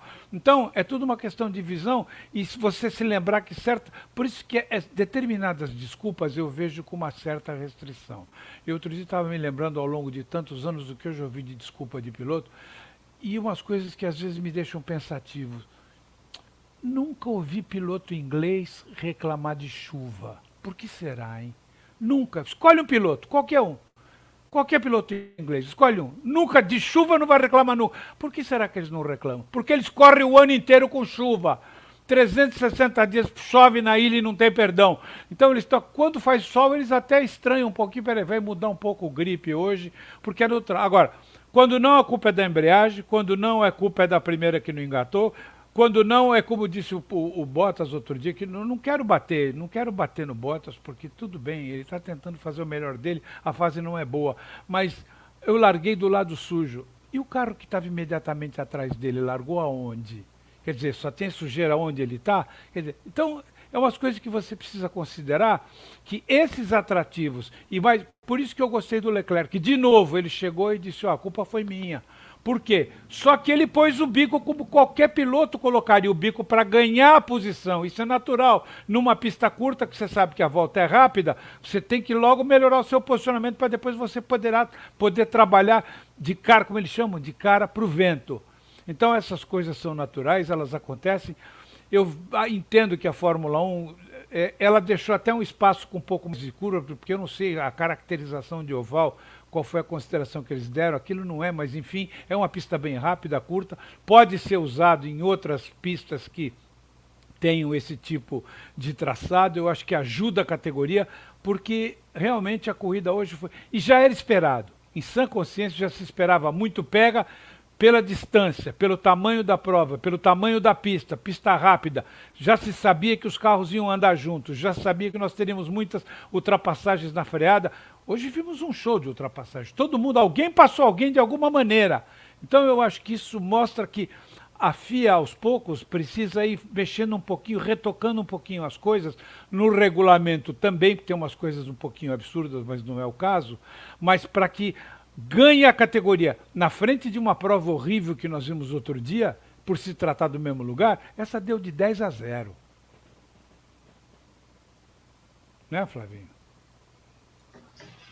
É verdade. É, bom, como vocês podem ver, o Vitor Martins, infelizmente, teve, né? Caiu o Vitor, né? Caiu. Então, assim, eu sugiro a todo mundo que está aí no, no chat que aproveite e deem um like, né? Porque esse é o momento em que o Vitor sai, é o momento do like, né? Então é quando a gente uhum. começa a ter muitos likes, pois um é. salto, né, Berton? Aproveita, aproveita. O Vitor teve um probleminha. Momento. O Vitor teve um probleminha técnico lá na Maison onde ele reside, é, então ele já volta. Evelyn, eu não vou conseguir ler os, os comentários agora, tá? Já já eu volto com os comentários. O, o, deixa, deixa, eu aproveitar. É, algumas, essa corrida teve, teve muitas Aproveita. ironias, né? Evelyn, Berton, Edgar. Oi, Berton, boa tarde para você. É, uma delas, uma das ironias, é, se falou do Ocon, né, é, Evelyn, é, piloto da Mercedes, chegando em segundo, ex-piloto da Mercedes, né, chegando em segundo. É, uma outra ironia do, do destino foi a corrida do Russell, a vitória do Russell ter sido uh, ter sido sepultada por um erro do, justamente do cara que substituiu ele na Williams. Né? É. É, se não é o White quem fazer aquela bobagem lá, bater, bater o carro sozinho, do nada, perder um pedaço de asa lá no meio, do, no meio da pista, o, o, Russell ganha a corrida. Você vê como é que são, como é que são as coisas, né? E, e, e outra ironia, outra grande ironia, o, esse menino que, esse menino, esse moço que ganhou a corrida, Sérgio Pérez, dois anos, três anos atrás, estava salvando a, a Force India da falência, da falência não, da, da, da do fechamento, porque ele, ele numa manobra uh, jurídica mesmo, para salvar a equipe, ele entrou com um pedido de falência da equipe, você lembra, né, Evelyn? Porque isso foi. E foi ele, inclusive, desculpa, Flávio, foi ele, inclusive, que pagou o salário dos funcionários naqueles, sim, naqueles meses. Sim. E quando a gente fala assim, ah, entrou com pedido de falência da equipe, ele quis sacanear a equipe, não, quis salvar a equipe. Porque com o pedido de recuperação judicial da, da, da, da Force India, feito por ele, a Force India teve fôlego para sobreviver, para não fechar as portas, né? E, e, e, depois acabou sendo comprada pelo, pelo Lawrence Stroll. Então, uh, esse mesmo cara que salvou a equipe de, de, de, fechar as portas é o cara que foi demitido, quer dizer, que perdeu o lugar uh, no time em favor do Sebastian Vettel, que também é um movimento uh, compreensível. Eu não vejo nada também de tão errado assim na, na nessa nova equipe, na Aston Martin, querer um tetracampeão do mundo. Né? O Pérez é um bom piloto, ótimo, claro que é um ótimo piloto. Claro que uma dupla Pérez e Vettel seria melhor. Mas a gente não pode é, é, esconder a realidade. A equipe só existe, inclusive, porque o Lawrence Stroll comprou a equipe. E ele comprou porque o filho corre de Fórmula 1. Então ninguém. A gente não deve ser ingênuo e ficar aqui defendendo. Ah, não, coitado do Pérez, tem que, ele tem que correr e não o Stroll. Não, isso não vai acontecer. A realidade é outra. A realidade é que o pai dele é dono da equipe e o menino está fazendo seus pódiozinhos aí também. Ninguém é. né, deve considerá-lo uma, uma completa porcaria, longe disso. De vez em quando ele faz umas corridas ruins, faz umas bobagens e tal, mas já fez pole esse ano. Não é o primeiro pódio, foi o segundo pódio da temporada. Então, devagar com andor. O, o que soa injusto é um piloto como o Pérez não ter lugar para correr. Né? Isso. Não exatamente ele sair da, da, da, onde ele está. Uma equipe onde ele está já faz bastante tempo, é normal esse tipo de movimento, e é normal que a Aston Martin queira um piloto como, como o Vettel, que é um tetracampeão do mundo. Mas eu espero, sinceramente, sem desejar mal a ninguém, porque se ele ficar, alguém vai sair, é, eu espero, sinceramente, que, o, que o, a Red Bull tenha uh, essa, é, esse bom senso de contratar o cara, tá aí, dando sopa. O, o álbum pode esperar um pouquinho, pode, não claro. tem problema né? e não vai ser o primeiro, mas uh, mudar um pouco essa política que a Red Bull tem de, de só botar moleque no time para correr e tal. É, o Pérez é um cara que mostrou, vem mostrando nesse ano, já mostrou em várias ocasiões, que é um cara que realmente merece estar na Fórmula 1. É meio estranho o Pérez na Fórmula 1 e o Latifi correndo, entendeu? É, é, essa que é, é a. Eu queria dizer, é meio esquisito você ter o Pérez fora e um Latifi, é, o ano que vem um Mazepin, é, alguém desse tipo. Né? Exatamente, de lixo. Esse Mazepin, assim. E aí, Não, se a gente colocar na balança também, muita coisa assim, a, a Red Bull vem é, muito, muito do que se fala em função de uma, uma, eventual substituição aí do Alex Albon. Você tem que lembrar que a Red Bull tem duas equipes na Fórmula 1. Então, assim, ela pode muito bem colocar o, o tailandês de novo na, na, na AlphaTauri. É, ainda não confirmou nada, né? Embora a gente é, entenda que é, a, o, o Gasly está lá, enfim, tem toda a questão com o Tsunoda, da, da Fórmula 2, né, por causa da parceria com a Renault, com a, com a Honda, mas assim, ela pode colocar ele ali, o, cara ali ainda, né, e abrir essa vaga para o Pérez. E aí tinha outra questão, ah, o Huckenberg também estava sendo muito elogiado pelo Helmut Marko, de fato, o Huckenberg é um ótimo piloto, é um, um, piloto que erra pouco, que conhece bem a equipe, que faria uma boa dupla com o Verstappen, né? Pela maneira com que ele chegaria na equipe. Mas, pô, o Pérez tem pódio, né? O Pérez agora tem vitória, então acho que não tem muito o que pensar nesse momento, né, Flávio? Não, eu até o Edgar também eu, eu, vai falar disso, mas é, nessa, nessa, nesse momento, Evelyn, se você tem Huckenberg e Pérez para escolher, você escolhe o Pérez, né? É claro cara, o Huckenberg, pô, bárbaro o que ele fez, bárbaro o que ele fez quando substituiu o próprio Pérez, é, depois quando ele substituiu o Stroll, mas é um cara que está fora do tá fora da, do, do, campeonato, né? Ele foi um, um excepcional tapa-buraco, mas não é isso que a Red Bull quer. A Red Bull precisa, inclusive, né? A Red Bull uh, precisa voltar a ser grande, grande, que eu digo não, grande ela é, mas enfim, voltar a ter dois pilotos, não dá para ter um piloto só o tempo inteiro, né? E, e com o Verstappen lá e essa molecada que entra e sai, entra e sai, é, no fim das contas você tem um piloto só. E, e, o Pérez é um cara que pode ajudar até o Verstappen a crescer, eu acho. Porque não estamos falando de dois pilotos do mesmo nível. Claro que o Verstappen é melhor do que o Pérez, claro que sim. Mas é um cara que a gente vê que, que precisa ainda, que ainda tem os seus repentes de, de, de imaturidade, né? É, repentes, né? não vou dizer que ele é imaturo, não. O, Pérez, o Verstappen e o Edgar vivem falando isso. É um cara que nos últimos anos teve uma curva de, de crescimento da maturidade enorme. Parou de fazer bobagem, parou de errar e tudo mais. Mas você vê até no, no, no, no que fala, que ele é um, é um moleque é, ainda, é um garoto. É então, é, então eu, eu iria atrás do Pérez, sem dúvida, viu, Edgar? Não, eu acho que antes das boas-vindas ao retorno de Vitor Martins, eu diria rapidamente o seguinte: é, eu acho que vocês colocaram muito bem essa questão que deve ser discutido. Gostaria também de conhecer a opinião dos amigos em casa. Essas opiniões são muito importantes para a gente somar o que a gente mais ou menos tem uma linha de raciocínio. Mas assim, eu entendo que, sem dúvida, o Verstappen, por ser um piloto chamado de piloto relâmpago, ele tem tudo até para ser um pouquinho melhor que o Pérez, mas ajusta o espelho, porque o carinha está ali, viu? porque o carinha não tem nada de bobo. E hoje o Verstappen eu apenas tomaria cuidado com certas declarações dele, porque como piloto hoje ele está perfeito para mim, mas é só segurar aquele ímpeto de às vezes falar algumas coisinhas meio fora de contextos, que pode incomodar um pouco a carreira dele criar uma certa inimizade de graça por causa de, uma, de questões que não tem nada a ver. Eu acho que hoje ele discutiu até de maneira muito positiva com o Leclerc, conversaram, que, por que, que você veio? Não, eu resolvi entrar, ele veio, bateu na minha roda, você foi. Porque na realidade o Verstappen saiu porque foi desviado os dois.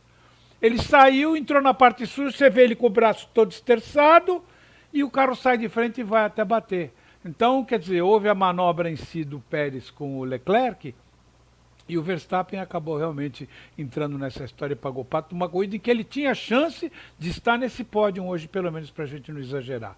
E acho, para finalizar, que a importância do Vettel numa equipe como a Aston Martin por todo o tempo que ele passou na Red Bull, com todos os campeonatos que ele ganhou, ele conheceu o melhor, inclusive na Ferrari na fase áurea, e conheceu o pior. Então ele conhece o carro bom e o carro que não presta, os defeitos que o carro tem. Ele acumulou toda essa experiência, toda essa sapiência, viveu todas essas situações. Eu acho que no desenvolvimento de um carro, para trabalhar um plus no, no equipamento que eles têm hoje, eu acho que realmente ele será de grande valia e ele vai acrescentar muito a essa equipe, até porque ele deve acelerar alguns processos que normalmente poderiam demorar até mais, porque quando você carece de fazer teste, a gente sabe que piloto de teste é uma coisa, piloto de durabilidade é outra. Piloto de durabilidade, você senta o cara às 7 horas da manhã, ele fica andando até às 7 da noite e vai embora para casa. Ele tem que fazer quilometragem. O piloto de teste não. Ele tem que ter ele tem que ser parelho no, nas voltas que ele dá às 7 horas da manhã com aquela temperatura, ao meio-dia com aquela temperatura de momento e às 6 horas da tarde, porque em função daqueles resultados, mais a telemetria que ele tem, as informações dele, é que os engenheiros vão deduzir o que melhorou e o que piorou. E o que piorou. E isso realmente é muito importante numa fase como equipe como a da Aston Martin. Seja bem-vindo, Vitor Martins. Obrigado. Depois de uma queda maravilhosa, Edgar, assim, aquelas. o celular ficou muito tempo ligado, aí ele fez assim, ó. Nossa. Deixa eu dar umas informações nessa volta. Primeiro, Leclerc foi punido com três posições no grid do GP de Abu Dhabi, pelo incidente na primeira volta, tido como culpado pelo que aconteceu entre ele e Verstappen. Segunda coisa, a Mercedes acaba de ser oficialmente convocada à salinha dos comissários para explicar por que colocou dois pneus do Bottas no carro do Russell, o que pode levar o coitado a perder os seus pontos de fato eu imagino que vocês estavam falando a respeito sobre a escolha Pérez Rutenberg né, para o ano que vem, é isso, né? Esse é o assunto, ou estou enganado? Caímos nesse assunto, na verdade, porque o Flávio também levantou algumas ironias dessa corrida, né? Como o, o Pérez vencer pela, com a equipe que ele mesmo salvou, né? Anos atrás, e agora é, não está mais na equipe porque foi preterido é, lá dentro, né? E, e, o Russell, que venceria a corrida, só não venceu porque o cara que substituiu ele na Williams acabou causando toda essa, é, essa o safety car, enfim, e, e, tudo mais. E só um outro. E aí caímos nessa questão. E um outro ponto, Evelyn, que eu ia falar e acabei esquecendo. Você vê como eu estou. Eu estou que nem o celular, estou quase desligando. Muito bom isso. Ao vivo você esqueceu o que você vai falar. Mas enfim, daqui a pouco eu vou lembrar. É, eu não espero, claro, que o GP de Abu Dhabi vai ser grande coisa, né? Porque Abu Dhabi é uma pista bem ruimzinha, mas eu falava antes da queda, né, que a temporada em si é muito boa e o Flávio levantava a questão, né? Vai saber se a temporada do ano que vem não, ser, não, não seja próxima dessa, porque nós estamos também no meio de uma pandemia, embora a Fórmula 1 tenha sabido lidar com uma pandemia em certo ponto, porque evitou uma, uma, uma contaminação em massa de seus pilotos, ainda que a, que a bolha que ela tenha eventualmente criado falhou em alguns momentos, justamente com Pérez e Stroll, né, os dois pilotos que foram ao pódio hoje, em algum momento falhou com Hamilton, eventualmente onde ele tem andado, que não tomou o cuidado devido para tal. Mas não sabemos se de fato vão ter 23 provas no ano que vem, como serão as 23. O fato é que uma temporada boa, uma temporada que os carros serão os mesmos no ano que vem. A gente tende a entender que o Hamilton vai conquistar o oitavo título, mas é uma temporada que vai deixar suas marcas por vitórias como a de hoje e como a do Gasly, por exemplo, por exemplo, no GP da Itália, e resultados bons, corridas boas, né? Nós tivemos um bom espetáculo. Creio que o fã, né, não tem o que reclamar desse ano, embora tenha sido decidido muito antes. Vai pingar alguma coisa na tela, pinga o pódio, pódio como foi, e já despingou. Muito obrigado, Berton. Assim foi o pódio. E, com, e tal qual uh, Gasly ficou sentado no pódio de, da Itália, de Monza, o Pérez ficou lá os dois minutinhos dele pensando e declarou: Eu espero que eu não esteja sonhando. Gomes. Oi, Vitor, fala. É... Desculpa, eu só não entendi a sua pergunta. Não, o, Você falou que estava terminando com dois sentados Sim, não, já no pódio. O, a declaração do Pérez, né? Eu espero que não esteja sonhando. É meio, é que aquelas coisas do cara que ah, tá. tá, é, ele não sabe. Ele, ele, acabou de fazer uma é. coletiva, né? Ele deu uma coletiva cinco dias atrás para não falar nada, na verdade, porque para falar ou é a Red Bull ou é um ano sabático, e no final das contas ele ganha uma corrida e fica naquela coisa assim, porra, acabei de ganhar uma corrida e posso ser desempregado daqui uma semana. É, e falou a mesma coisa na entrevista ali para o Coulthard, né? Ele falou que uh, é, ainda não sabe se corre em 2021, mas que com certeza estará, estará de, estaria de volta em 2022, caso ele fique parado em 2021, é, que já tem até uma opção, não tenho ideia de qual seja. Mas é, a gente cai na mesma discussão, né? Que é do, do merecimento de estar no, no, grid. É um cara que realmente merece estar, estar correndo, estar no grid, fez um campeonato. Ele é o terceiro, gente, ele é o terceiro colocado no campeonato. Perdão, é o quarto colocado no campeonato. Ele está com 125 pontos. É o quarto colocado no campeonato com duas corridas a menos. Duas, né, Evelyn? Ele perdeu duas corridas. Duas. É, é, ele está 64 pontos atrás do, do, do, Max Verstappen. Ok, mesmo com essas duas corridas, ele não estaria. Uh, dificilmente ele seria o terceiro colocado no campeonato. Mas olhem o campeonato que esse cara faz, bicho. sabe? 125 pontos, está na frente. Ele, ele, é o melhor dos outros, né? Como a gente costuma dizer. Está atrás dos dois pilotos da Mercedes, obviamente, e atrás do Verstappen, que é um cara que é, é, é muito diferente, é muito, muito rápido, de uma equipe que poderia estar melhor, inclusive, se tivesse um piloto como ele correndo. Então, o, o Pérez merece muito é, estar no, no, no, grid do ano que vem. É muito emocionante ver piloto que ganha pela primeira vez, né? A gente não tem visto tantos, né, Edgar, recentemente. É mas eu lembro do, sei lá, da primeira vitória do, do, do e ainda mais em equipe pequena, né? A primeira vitória Nossa. do Vettel, é, o menino, o garotinho de sorriso. De STR, né, Flavinho? Toro Rosso, em Monza, em 2008. É, sorriso largo.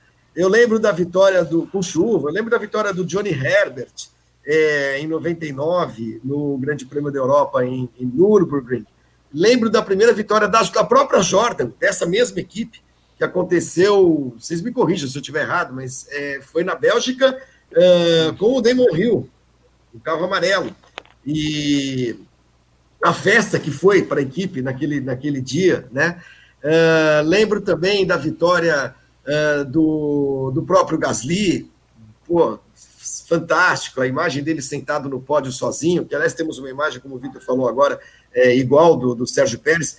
É, eu não sei se é. Everett, você já deve ter levantado esse número. É, é o piloto que, entre os vencedores, que mais tempo demorou para ganhar a corrida? É isso? O, o Pérez?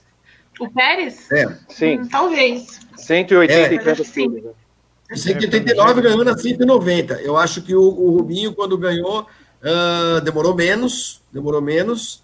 Uh, o Panis também deve ter demorado menos. Ah, lembra da vitória do Panis? Você lembra de lá em Mônaco, em 96? Claro, claro. Três vitória incrível, incrível, incrível. Mônaco. Então, essas vitórias, esses momentos, esses momentos é, inéditos e que a gente vê muito raramente na Fórmula 1, muito, muito, de uma forma muito espaçada. Esse ano aconteceram duas vezes essas coisas, né? Olha a imagem do Pérez é, sentado, já sozinho ali, com a sua garrafa de, de Guaraná, e pensando em tudo que esse cara já passou na vida, né? 190 GPs ele levou. 190. É o que mais demorou, é? Sim, sim. É o que mais demorou é, o começo da Sauber, depois a passagem dele pela McLaren como um menino prodígio, muito jovem, não deu certo, volta para né, dá uma, volta, volta algumas casinhas, Force India, é, putz, salva a equipe, a equipe é vendida, muda de nome, é demitido, e aí ganha a corrida. Né? É, é, são as grandes histórias do, do esporte, e essa de hoje, sem dúvida, foi uma delas. Corrida é, terminada, então. Vocês estão me ouvindo bem? Eu coloquei um fone porque o pessoal sim. falou que o meu, meu fone está. Agora sim. Você parecia que o seu microfone estava tava embaixo do, do, do, do, do assento. Do... parecia que estava sentado em cima do microfone. Agora, agora vocês me ouvem bem. Muitíssimo bem. Muito bem, então. O nosso Renato Ribeiro, tal qual o, o homem da, da, da, da nota, né, que rasgou a nota, no Sambódromo AMB, já está trazendo as notas dos pilotos, dos 20 pilotos e do GP de Saquir, para daqui a pouco darmos o eis as notas num oferecimento de Jorge Perningeiro, a voz do carnaval carioca. Okay. É, é, aqui, aqui não é fácil não, Edgar. Aqui até, é até isso nós temos agora. Não, seria é ele parente de seria ele parente de Ayrton Perlingeiro, que fazia um programa de auditório muito famoso do Rio de Janeiro nos anos 50? De repente Será que o sobrenome é, é o mesmo. Bem capaz, Edgar, porque é de uma família é. ligada às artes, né? O, o Jorge Pelingeiro, esse grande, essa grande figura que é. anuncia e dá as notas do Carnaval do Rio de Janeiro já há algum tempo, ele trabalhava na TV Tupi. Eu, eu é, achei um vídeo dele aí outro dia quando a Tupi estava fechando, e ele, ele como porta-voz dos funcionários da Tupi, ali mostrando a sua, a sua tristeza, né, o desespero de tantos funcionários da TV Tupi Olha, naquele momento. Né? É e ele dele gravou, mesmo. É, filho dele. É filho então, e ele gravou para a gente, é. gravou a vinheta para a gente, foi demais. Que bacana, que bacana, gente. Declaração do Russell. Ah. Ah, vamos lá, deixa eu abrir aqui. Que merda, que merda, caras. Eu não sei o que dizer. Saiu das nossas mãos duas vezes. Que merda, que merda. Foi um prazer, estou absolutamente devastado. Eu só espero ter uma oportunidade de novo e obrigado a todos. Foi o que ele falou depois do rádio, é, quando completou a, a corrida. E somou, teoricamente, os primeiros pontos na carreira, mas que podem ser tirados do coitado. É. Eu nem consigo colocar em palavras, para ser sincero. Sair do carro não foi um sentimento bom. Eu já perdi vitórias, mas duas vezes eu não consigo acreditar. Dei tudo que tinha. De fato, assim, a Mercedes não, em seguindo na Fórmula 1, Edgar, não tem com que se preocupar. O piloto está ali. A gente tinha algumas dúvidas sobre ele, porque todas as vezes com a Williams que ele estava para pontuar, ele falhava. Ele era um ótimo piloto de classificação, mostrou sempre isso, mas falhava quando é, ia conquistar os seus pontos na, na Williams. Hoje, o mundo conheceu o George Russell. É, Vitor, é, na realidade eu vou repetir uma coisa que eu já disse e eu tenho certeza, vou, vou, insistir nesse segmento, porque eu tenho certeza que o Flavinho também viu. Nós vimos ao longo de muito tempo, acompanhando corridas de perto, em loco, ouvimos histórias que realmente alguns pilotos têm aquele problema do fio terra eles dão terra. Então o piloto é bom. Eu cito o Chris Eman, porque o Chris Eman, para mim, é um dos maiores exemplos, um dos melhores pilotos do mundo, requisitado por todas as fábricas naquela época em que os protótipos eram os grandes carros de corrida. Todo mundo queria o cara. O cara correu de Ferrari 330, Ferrari 295, Ferrari 250 LM, correu de Ford GT40, Ford GT, o Mark 7, o Mark 8, enfim, esses carros que realmente marcaram época ganhou Le Mans, ganhou uma série de corridas, mil quilômetros de, de, de Monza, então ganhava uma atrás do outro. Mas a única corrida que ele ganhou de Fórmula 1 não valia, porque era uma inauguração de um autódromo e era uma pista para ser só testada e não contava pontos, não contava nada. Infelizmente tem pilotos que são assim, e eu entendo a preocupação do, do Russell e gosto muito dessa honestidade dele, como por exemplo ontem, ele não precisava ter dito o que ele disse, mas quando você joga de maneira limpa com você, que você vai na frente do espelho e se analisa, o, o, o, o fato de você melhorar é uma continuidade natural. Você, você vê o Stroll, nós temos um exemplo aí, o Stroll de bração, de fecha raia, passou um cara que os caras olham com cuidado, porque quando você olha, ah, o Pérez está aí, não é ele, é o Stroll, o carro é da mesma cor. Porque o moleque que ele descobre que se ele treinar, ele vai naquela linha das pessoas que acreditam em algumas frases que fazem parte da vida. Quanto mais eu treino, mais sorte eu tenho. E isso para alguns funciona e ele sabe que funciona. E ele está crescendo, ele está incomodando, ele está vindo com força de vontade. Ah, mas é filho do Lance Stroll. Mas está chegando no bolo da frente. E se tiver um foguete o que vem, o moleque vem para cima porque ele tem as ambições dele. Então é uma pena, porque o Russell, onde desceu do carro, falou: nunca apertei tanto botão errado na minha vida. Porque não adianta você sentar no simulador e ficar tentando apertar. Quem me garante que essa falta de potência que o Russell reclamou hoje, duas vezes a Mercedes arrumou imediatamente, não foi ele, talvez naquele momento de tentar ir atrás para recuperar a posição, não apertou um botão errado. É muito botão para a cabeça dessa molecada.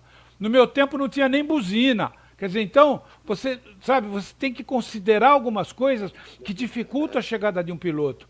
Então, o que fez o, o, o, nosso, o nosso Pietro Fittipaldi? Seguiu exatamente a regra do que deveria seguir. Colocou o regulamento embaixo do braço e correu para a equipe. Está certinho ele, não tinha que inventar nada. O carro é aquele que todo mundo já sabe, a referência dele era o Magnussen. E do Magnussen ele estava andando praticamente junto.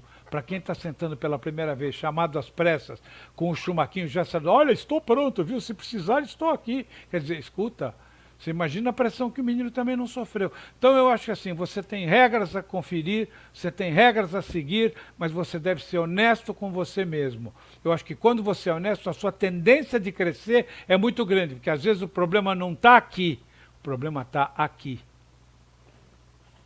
Aproveitando que você falou no Pietro, Evelyn Guimarães, conseguimos é, falar a respeito do desempenho do Pietro nesse final de semana?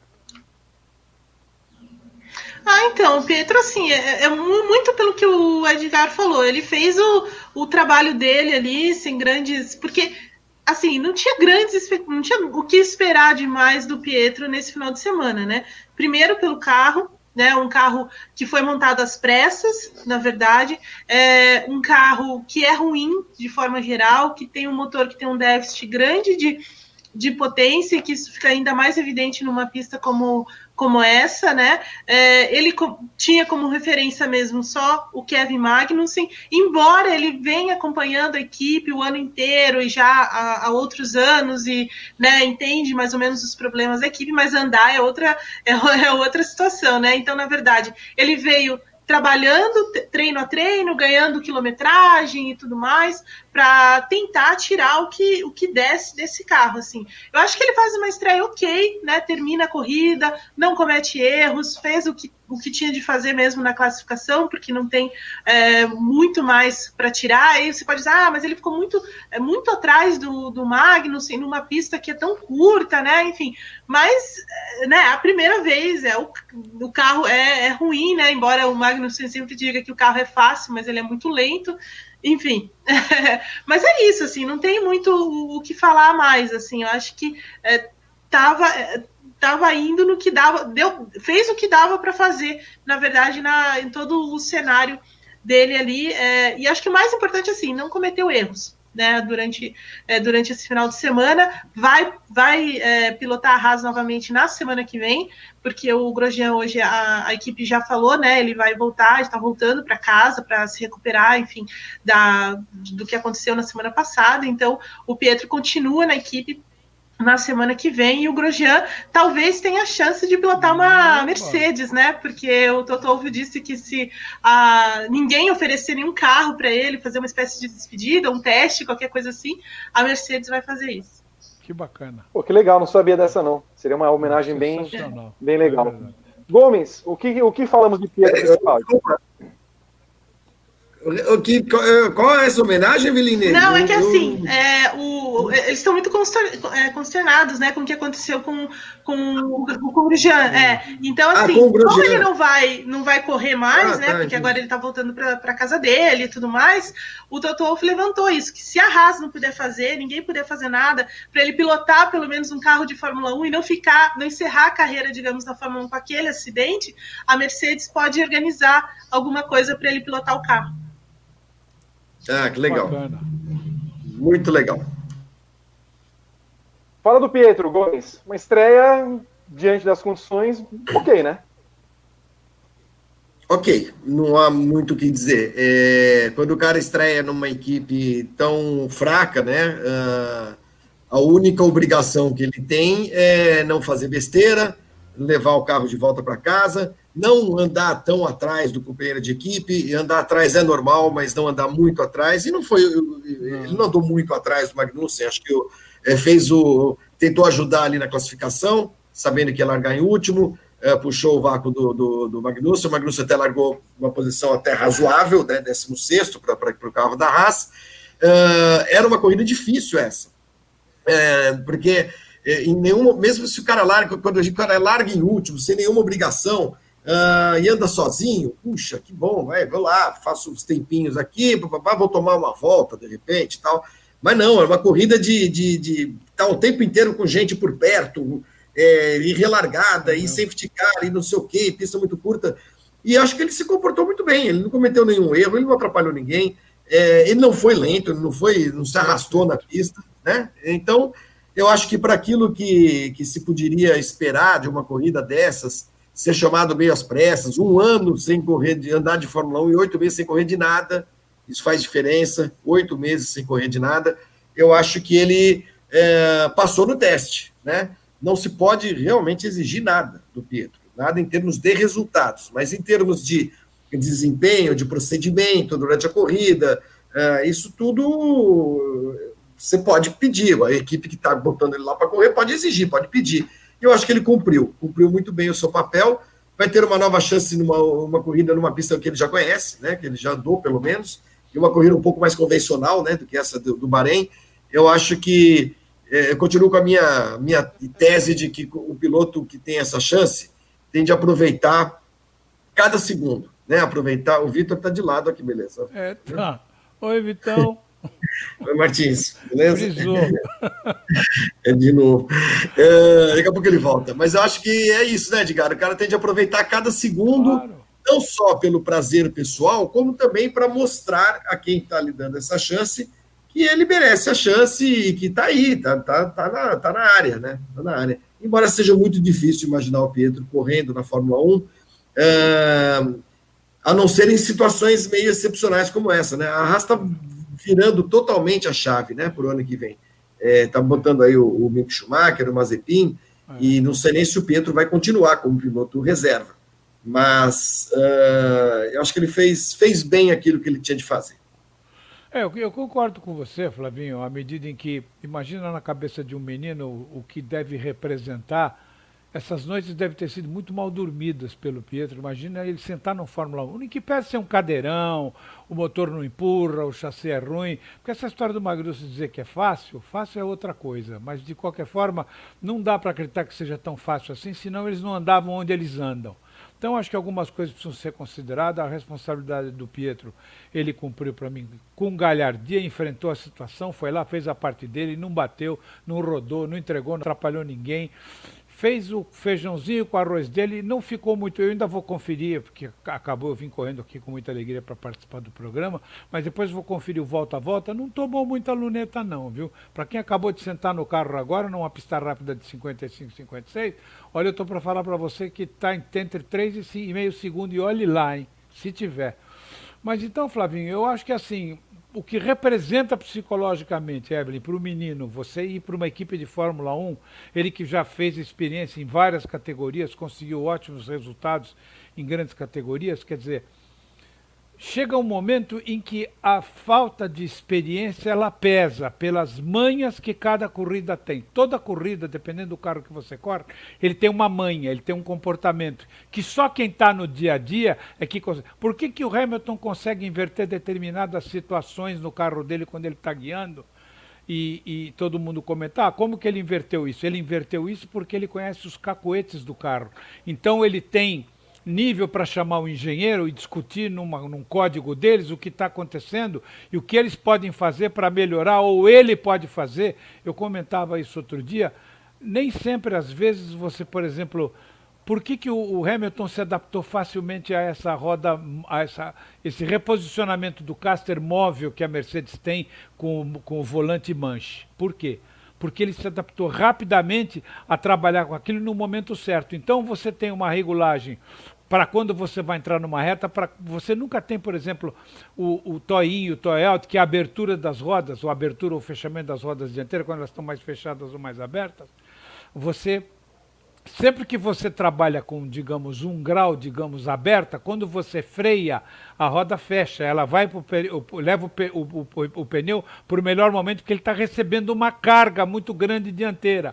Então é onde provoca o maior desgaste. Vocês viram hoje, por exemplo, quando os dois saíram, a primeira informação que a Mercedes passou para os dois foi de: rapazes, tomem cuidado com o pneu esquerdo dianteiro, porque está subindo muito a temperatura.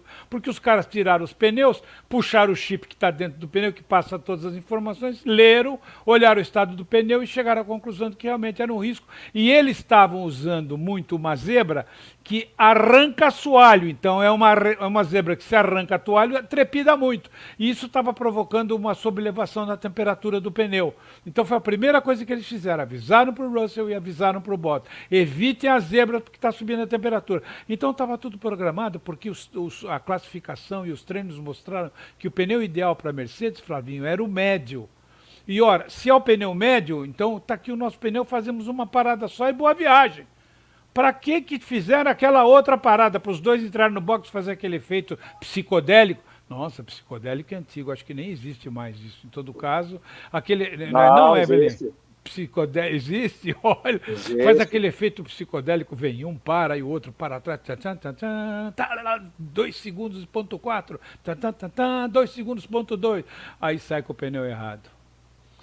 É, meu Deus, é, é complicado, é, sabe? Fica difícil. Você joga uma corrida fora com uma Mercedes, com tudo que ela tem, estrutura, engenheiros, sabe? Parou, fez a troca, foi todo mundo, engenheiros, engenheiros, vem os engenheiros, vem o cara do pneu. Vamos analisar, analisa, temperatura, pi. A temperatura estava uma mãe, 26 graus é uma mãe para esses pneus. Que maravilha correr com 26 graus. Temperatura padrão, tem nego que corre com 8 e não reclama.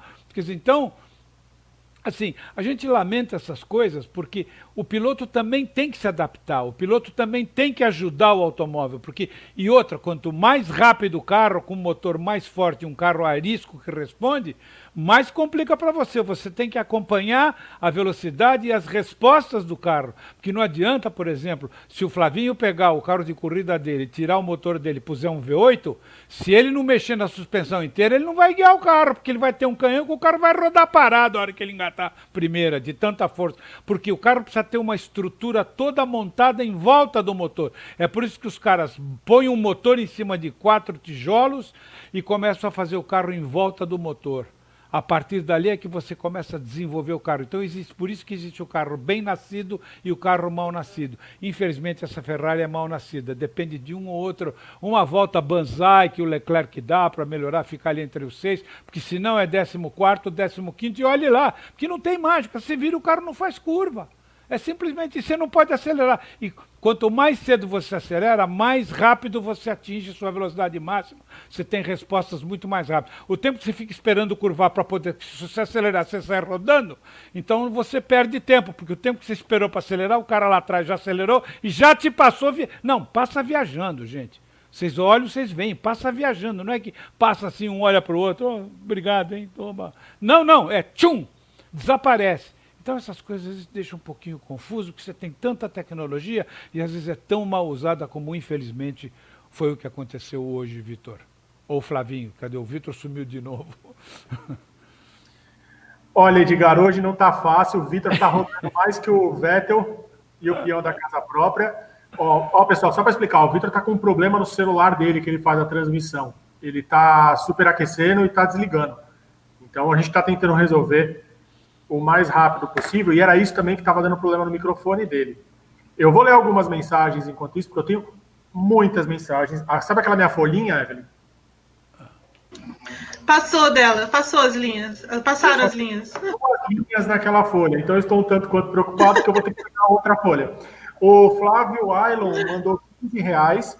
Com esse carro da Mercedes, qualquer ótimo piloto e um companheiro de equipe igual ao Bottas vira melhor de todos os tempos.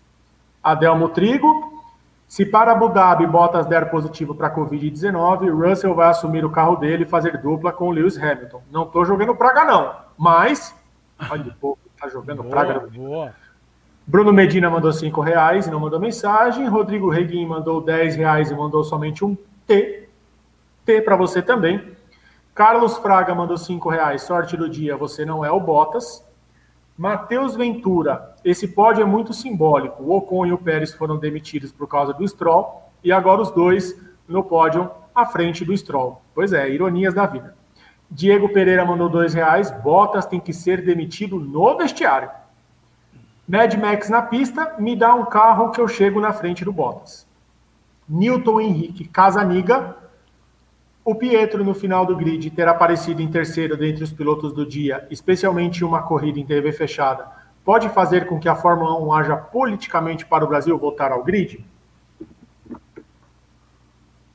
Vocês acham que a Fórmula 1 pode intervir para ter o Pietro lá?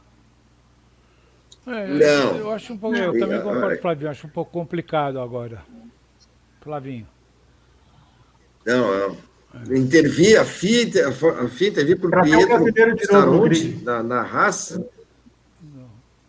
Não, imagina, gente. Ninguém está preocupado com Ela isso. Se tem brasileiro, se não tem brasileiro, se tem mexicano, se não tem mexicano. Imagina, esse tipo de coisa não existe. Esse tipo de, esse tipo de teoria da conspiração, né? Ah, se não tiver um brasileiro, não tem mais corrida no Brasil. O Massa parou no final de 2017, teve corrida em 2018, teve corrida em 2019 é, e não teve esse ano por causa de Covid, vai ter em 2021. Isso aí é tudo conversa. A Alemanha é, é, é a terra da Mercedes, do Vettel, né, de um tetracampeão do mundo, e aí não teve corrida aí durante um tempo, porque eu não tinha dinheiro para pagar e pronto. Então, A França ficou anos sem corrida, Nossa. essas coisas não existem. Né? Eu estou vendo aqui, gente, que há uma informação já circulando hum. que Lewis Hamilton é dúvida para a próxima, próxima corrida lá para Abu Dhabi, viu? Colocou a mão na coxa?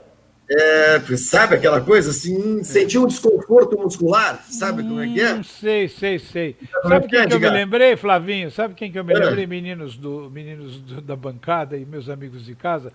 Me lembrei é. de Gerson, o canhotinha de ouro, quando jogava no São Paulo. É, onde é que é o jogo aí, rapaziada? Esperta, onde é que vamos jogar? Vamos jogar em Araraquara. Vamos de quê? Vamos de avião. Ah, acabei de estender a panturrilha. Ai, vamos tirar uma radiografia. Dor não aparece na chapa. Viajavam, então, quando ia, ia de dojão com o sogro, porque de avião, nananina, esse negócio de distensão na virilha, o pubis, como eles gostam de chamar, tô fora, Flavinho. É, Não, exatamente. Ainda mais que o Hamilton está hospedado em uma das casas do príncipe Barenita, né? Ele deve estar tá com Nossa. todo o luxo e conforto possível. Então, eu acho que ele vai querer ficar lá, já não precisa fazer mais nada tá tranquilão. O Danilo Morata mandou dois reais. Eu vou encerrar aqui essa, essa rodada. Russell Calano Victor não é mais leão de trem. Gustavo Lucena, quando é que teremos mais carros e equipes para garantir o assento de gente como Pérez? A gente já falou muito sobre isso no bloco do Pérez. Fabiano Leocardio mandou cinco reais. Leclerc, Aitken, Mercedes, Toto Wolff me lembram Didi, Dedé, Mussum e Zacarias. Que atrapalhado. John Hausen mandou cinco reais. O dia 6 de dezembro de 2020 ficará registrado como o dia do encerramento da carreira de Walter e Bottas. Adelmo Trigo, é. Mercedes troca o 77 pelo 63 em 2021? Eu trocaria. Bottas por Russell?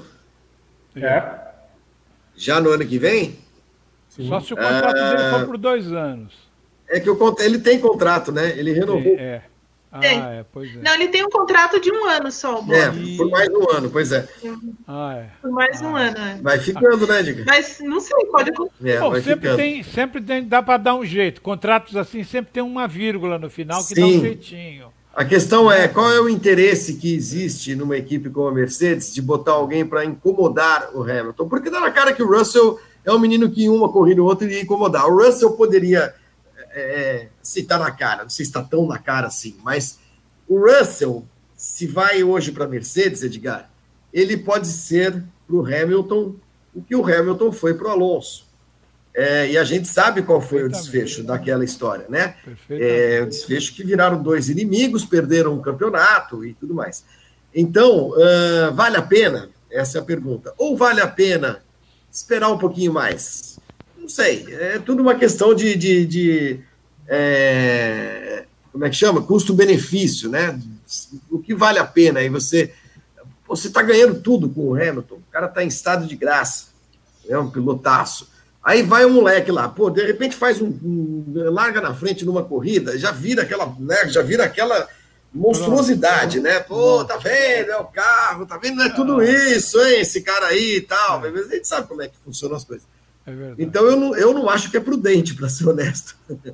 Gostaria bom, de ver. Bom, mas na frente das coisas que nós já vimos também, né, Flavinho? Pois não é. é. difícil. Na realidade, eu acho que se o Totó, é, que é um grande administrador e consegue lidar com os meninos, não foi isso que me mostrou na época Rosberg e Hamilton. Em todo caso, de repente ele pode ter evoluído, como a gente espera que naturalmente o Russell venha a ter uma evolução. É garoto, tudo à medida em que ele for se familiarizando mais com o carro, essas coisinhas de errar botão, apertar botão errado, tudo essas coisas vão melhorar. Ele vai ter mais sensibilidade para sentir o carro para tentar se antecipar algumas manobras à medida em que o carro for.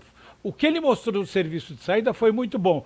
Agora temos que considerar que ele vai evoluir dentro desse equipamento. E aí sim faz muito sentido o que você falou. O perigo está aí, porque o moleque vai botar a daga no dente e vai perguntar: para onde vira? e sabe que a molecada vem. Mestre Edgar, para encerrar, eu tenho uma pergunta para o senhor, que é lá do hum. Davi Ferreira, nosso apoiador no grupo do WhatsApp. Relembrando a história do Damon Hill com a Chita, não tá na hora de trazer a Chita já para 2021 no lugar do Bob? Lembrou da Chita? Inacreditável. Ô, Davi, muito obrigado, viu, Davi? Nossa, então foi você que lembrou. Nossa, é. de repente, é que infelizmente ela estava em Hollywood, em Hollywood filmando, não deu para ela ir naquela época para fazer o filme com ela participando daquela Williams que dançava sozinho, né? Porque ela era, era ela que deveria ter sido a piloto daquele carro, né? Segundo o Nick Lauda, até o macaco ganharia guiando aquele carro. Mas de qualquer forma, eu agradeço a lembrança, viu, Davi? Um grande abraço para você. Eu acho que aí, como o Flavinho colocou, existe um, aquele contratinho básico de mil, mil e quinhentas páginas, onde as coisas são muito bem especificadas, e às vezes você encontra através da vírgula uma saída para situações mais, digamos, críticas que aparecem ao longo de um relacionamento, que não deve ser dos mais fáceis, não, dos mais fáceis não, porque mexe muito com o ego, envolve muito ego. Então isso a coisa quando mexe com o ego, ela vai para um campo às vezes um pouco mais perigoso. Mas eu espero e tenho certeza que, apesar de ter feito as coisas que fez hoje, a Mercedes acerta muito, mas também comete os seus erros, mas acho que nesse caso ela vai ter bom senso para poder equilibrar. E se o, e se o Russell for para uma equipe um pouquinho melhor, de repente, numa transação, ou a própria Williams com carro novo melhor a performance, os meninos têm vontade, estão naquela fase que todo aprendizado é bem-vindo. Tudo que eles puderem somar para que amanhã seja considerado como hora de voo é bem-vindo na carreira de todo aquele que se preze que quer ser piloto. Muito bem, olha, eu quero agradecer a companhia que fez o celular aqui por, dia, por todas as quedas que tem me proporcionado nesse programa. Não me calarão. Não me calarão. É, é o seguinte: é, o Ted Kravitz, repórter da Sky Sports, informa, em que, informa que é, há uma carta da FIA em que o delegado médico e todo mundo que cuida a respeito do coronavírus na entidade informam, essa carta informa que o, o Hamilton não pode viajar para Abu Dhabi ou seja permitido para viajar para Abu Dhabi, porque essa, essa carta determina que quem contraiu coronavírus no Bahrein não pode viajar para os Emirados Árabes Unidos, para Abu Dhabi. Então, segundo essa carta, Hamilton não corre semana que vem e o Russell é, continua como substituto do piloto inglês é, na Mercedes e aí com a chance novamente de poder ganhar a corrida. Esta é a informação, portanto, que temos no momento. Uh, escuta, nós já temos 5 e meia no horário de Brasília. Vamos colocar, Rodrigo Berton, a vinheta que o mundo espera para darmos as 20 notas dos pilotos do glorioso quadro Eis das Notas.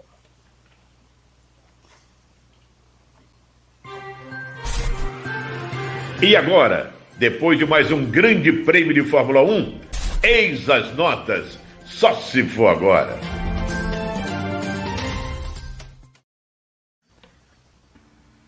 Lembrando que vocês podem dar notas de 0 a 10, não é mesmo, Rodrigo Berton? Antes das notas, antes das notas, é, apareceu um negócio no, no, no, Instagram aqui, ó. Felipe Drogovic diz que tem um anúncio nas próximas 15 horas. Eu vi. Ele provavelmente vai Não adiantou ser... nada? Não, ele só botou anúncio e uma contagem regressiva. Ah. Ele deve ser piloto da UNI Virtuose, que é a equipe pela, pela qual ele vai testar em breve. Deve é, ser o isso. O rumor é esse que ele vai assinar com a QANI. Notas de. Vocês estão me ouvindo bem? O áudio deve estar horrível, né? Uma... Horrível. Ele está oscilando um assim, pouquinho. assim. Assim. Nossa senhora. Assim. Deixa eu ver, fale agora. Fala, fala agora. Fala agora ou calo-me para sempre? Abaixa só o volume do seu áudio É, que ele vai abaixa ficar bom. isso. Abaixo o volume Fala um pouquinho mais longe. Isso. Vamos lá começar o programa, então. Nossa, tá perfeito assim. Abaixa mais um pouquinho. 0 a 10. Vamos lá. Começando agora, eu vou começar com Evelyn Guimarães, Evelyn. Sua nota para Sérgio Pérez. Ah, eu vou dar nota 10 para os Pérez, porque foi uma baita corrida. Ele está tirando muito desse carro. é Incrível, nota 10. Edgar Melo Filho. Eu acompanho minha querida amiga, eu acho que por merecimento, pelas lutas, pelos compromissos, pela responsabilidade que assumiu, pelo que se empenhou, por ter sido sempre um guerreiro, por não desistir nunca, eu daria a mesma nota de Evelyn, 10 para ele, porque foi merecido. Flávio Gomes. 10, nota 10, né? como diria o nosso Jorge Perlingeiro, nota 10. Grande corrida, grande corrida. Saiu é, de último lugar na primeira. Ah, eu, tô, eu tenho minhas anotações aqui, Edgar. É, ele já estava na volta, eu até anotei aqui, ó, Pérez voando, onde é que eu tinha anotado aqui? Pérez voando, tá aqui. Na volta 11, na volta 11, é, ele já estava em 11 e já vinha assim jantando todo mundo, sabe? De, de, de, passar todo mundo sem, sem perder muito tempo. Então, é, por estratégia, por tudo, pela recuperação, nota 10. Grande corrida, grande corrida. Lembrando, né, que assim, a gente esperaria alguém é, saindo de último e ganhando com uma Mercedes, né, não com uma Racing Point. Tem isso. Sim. É, Rodrigo Berton, sua nota. 10 também. 10 também. Também dei 10. Os nossos membros lá, assinantes do Grande Prêmio, lá no grupo do WhatsApp, deram 9,9. Eu quero saber quem é que não deu 10 para o coitado. 9,98 é. a média de Sérgio Pérez. Esteban Ocon, Evelyn Guimarães. 8,5. Apesar da classificação não ter sido tão tão forte, mas ele andou muito bem nessa corrida. O pódio, primeiro da carreira, nota 8,5. Edgar. Eu acho que o, o, Ocon precisa ainda reencontrar a melhor fase dele. Eu acho que ele naquela fase anterior deu muito mais trabalho, prometeu muito mais. Era um nome que estava na lista de Total Wolff. É, talvez nessa volta alguma coisa tá, pode estar atrapalhando um pouco, mas ainda assim um bom resultado que até pode motivá-lo, porque quando você vai para um pódio em que você fica, chega numa colocação que ele chegou, ah, mas as Mercedes, sim, se, se não corre de carro ainda. Pelo menos até agora eu não vi nenhum se correndo. De qualquer forma, eu deixo por enquanto provisoriamente um 7,5 para ele, mas está certeza de que ele vai melhorar, vai evoluir, voltará a ser o Ocon que nós vimos na sua primeira fase. Por favor, repita a nota, Edgar. 7. 7. É, Flávio Gomes. Serei um pouco mais generoso, acho que pela corrida, pelo domingo, por ser o primeiro pódio também e tudo, segundo lugar, uma nota 9 para ele, é, embora ele não tenha ido, não tenha feito uma boa classificação. Aliás, isso tem sido meio que é, é uma constante, uma característica dele nesse ano, não fazer grandes é, treinos de classificação, constantemente batido pelo Ricardo. Mas é, pela corrida de hoje, é, chegar em segundo, segurou ali o Stroll no finalzinho e tal, uma nota 9 para ele, porque um segundo lugar nessa Fórmula 1 de hoje não é fácil, não. Rodrigo Berton. Eu vou ser mais generoso que o Flávio ainda, eu dei 9,5 para ele. 9,5. Tem 9 também.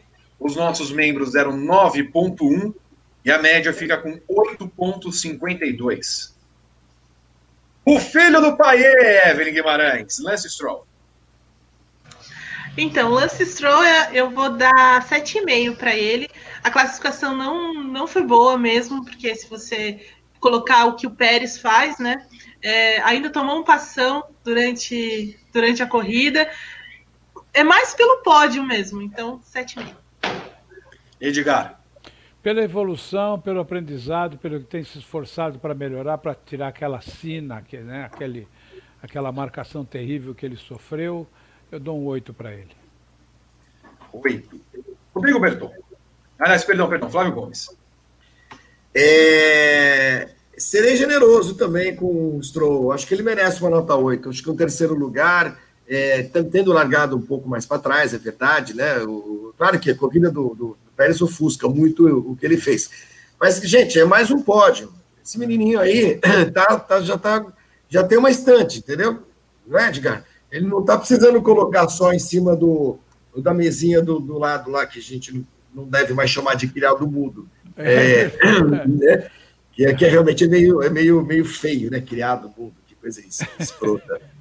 É, porque a origem da, da, expressão criado mudo é essa, né, Edgar? Eram é. negros escravos que ficavam mudos é do lado da, dos, do, das pessoas da, da, Casa Grande e, portanto, ficavam lá como, como, como se fosse um móvel né, da casa. Isso gerou a, a expressão criado um mundo. Então, mesinha de, mesinha de, de cabeceira, sei lá. Uh, mas enfim, ele já tem uma estante, já tem, um, já tem uma estante, já tem alguns troféuzinhos, já tem uma pole position. Parabéns, eu acho que apesar de o, o Pérez ter feito uma corrida muito mais exuberante e tudo, uma nota 8 para ele pelo terceiro lugar. Rodrigo Berton. Eu fui generoso mais uma vez, eu dei 9. Eu só quero ver até onde vai a generosidade de vocês. Vocês estão muito bonzinhos.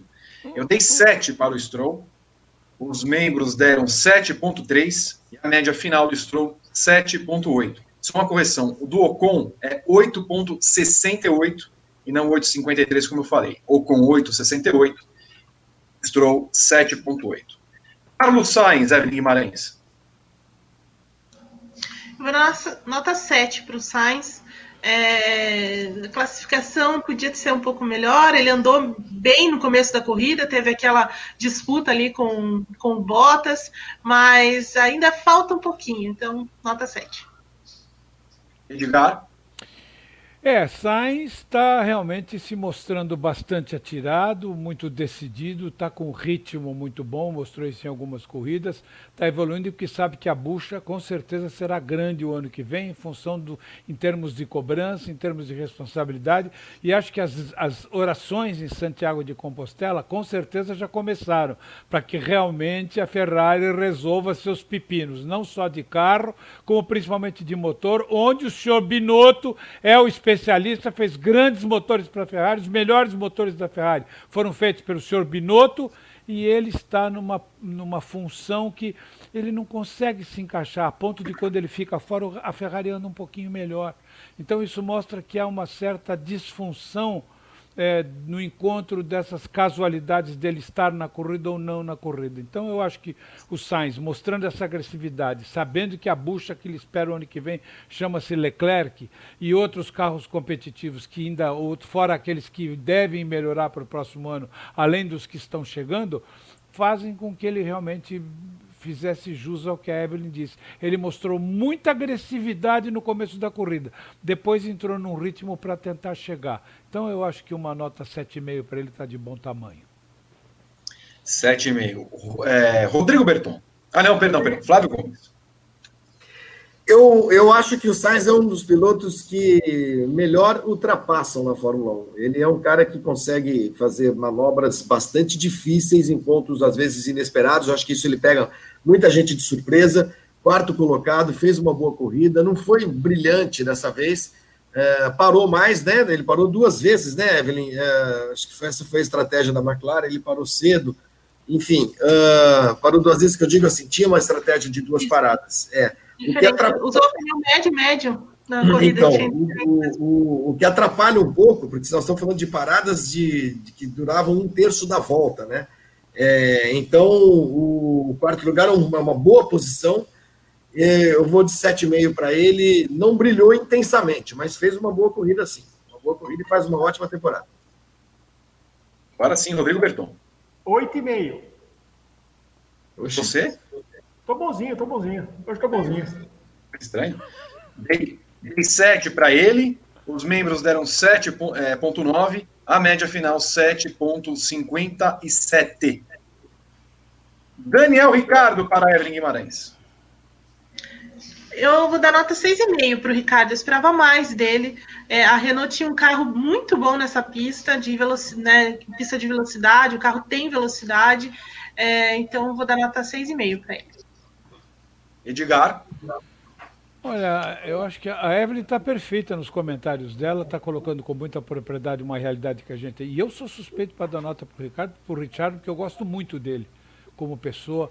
Só que eu não sei se ele, nesse momento final, confundiu alguma coisa, que ele realmente eu esperava um pouquinho mais dele. Quando é, é, duro quando você espera um pouco mais e não vem, você fica um pouco decepcionado, mas tenta analisar por quê a Renault está com um motorzão. O que eu, eu sou honesto, eu não esperava que a, motor, que a Renault viesse com um canhão desse, não.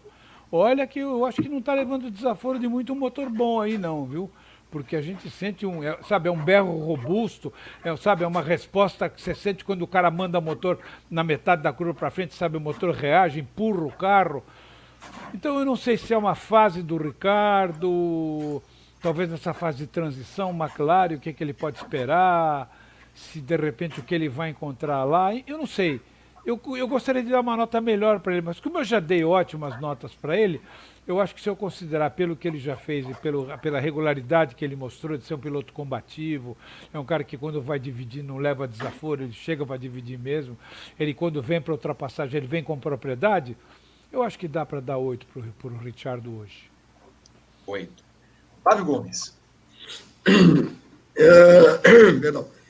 Discreto, eu escreveria no Jornal da Tarde das atuações. Discreto, seis.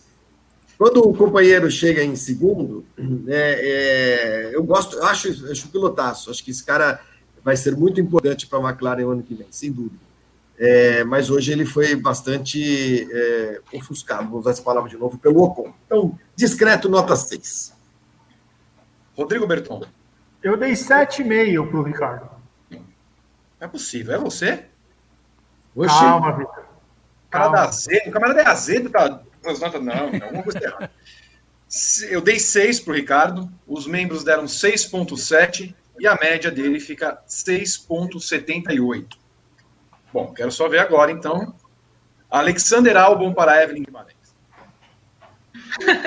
Eu vou dar nota 4 pro álbum, porque, assim, ele perdeu muito, né? Ele tá tomando demais do. do tomou demais do, do Verstappen numa pista curta dessa em classificação. Ele tem a chance de largar com pneu médio, que já fazia, né? Seria uma grande vantagem para ele. É, ele toma umas ultrapassagens também que, né, meio inexplicável assim. E no final da corrida, ele tem pneus novos, pneus macios novos. Era para ele ter voado no final da corrida e não é o que acontece, né? Ele tem muita dificuldade ali. Então, assim, vendo que o Pérez ganhou, né, e tudo que ele está fazendo, não sei não, hein? Mas nota 4. Muito bem. Bom, é, Vamos agora para Olha, Vitor, meus amigos, eu tento imaginar que a cabeça desse menino deve estar uma pizza daquela X-Tudo. Sabe aquelas americanas que vem vidro moído, pedaço de borracha de pneu? A cabeça desse menino deve estar um inferno. Você imagina com o senhor, o senhor Helmut Marko mandando setas seguidas e, e uma atrás da outra, demitindo, está fora, vai ser substituído, volta para cá, não vai para lá. Cabeça dele. E ele é um menino que me parece assim, ser um menino muito centrado, muito está acusando o golpe. Está na cara que ele está acusando o golpe porque ele já fez corridas muito melhores do que essa. Eu já vi ele fazer corridas muito melhores do que essa, ficar ligeiramente logo atrás do Verstappen. Só que tem dias que não dá certo. Então eu acho que pelo que ele já fez e pela pressão monstruosa que ele deve estar sofrendo, esse massacre psicológico que o senhor Helmut Marko é especialista em fazer, não sei se fizeram com ele lá atrás, ele está se vingando, mas considerando isso que tem muita influência em você guiar um carro de Fórmula 1 numa pista como essa, eu acho que ele, eu acho que dá para dar uma nota 5,5 para ele. 5,5. Som tá ok? Troquei de novo, Perfeito. voltei para o meu. Maravilha, Alberto. Flávio Gomes. Uh, Alex Albon, não é isso? Uh, ah, tá duro defender esse moço aí também, viu? A gente gosta dele, é simpático, uh, foi muito bem no, no, na Netflix, faz algumas corridas, tem alguns momentos, né? De vez em quando, mas é, eu tô com o Edgar, eu acho que ele psicologicamente é um cara que está destroçado e que as notícias para ele são sempre ruins, né? Quer dizer, no dia que o, o, o Verstappen uh, bate ele tem a chance de fazer alguma coisa. O Pérez ganha, é o cara que estão cogitando, cogitando para o lugar dele, é muita má notícia ao mesmo tempo.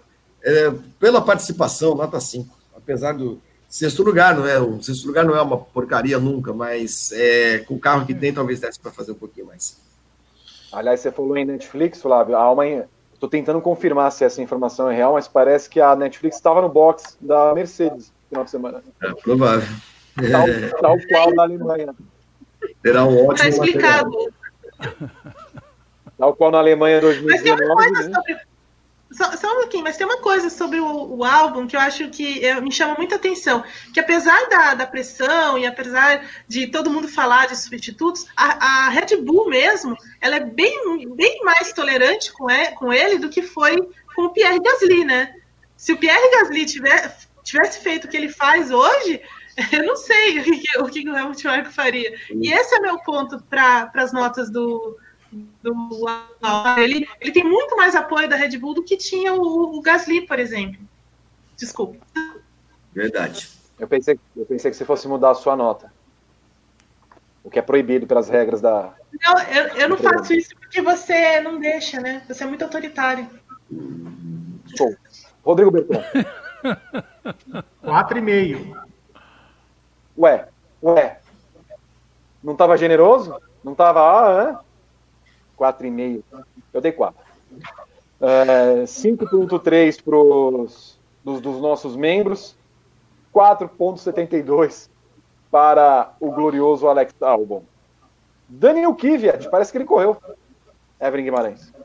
Exato, parece alguma coisa apareceu lá, né? Ele já classificou bem, classificou na frente do Gasly e, e fez uma corrida bem, bem decente, na verdade, é, hoje. Então, nota 6,5 para ele.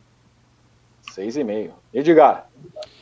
Olha, é, indo na deixa da Evelyn, é, em função do, do comentário com relação ao álbum, só quero acrescentar uma coisinha antes de ir para a nota do Kvyat.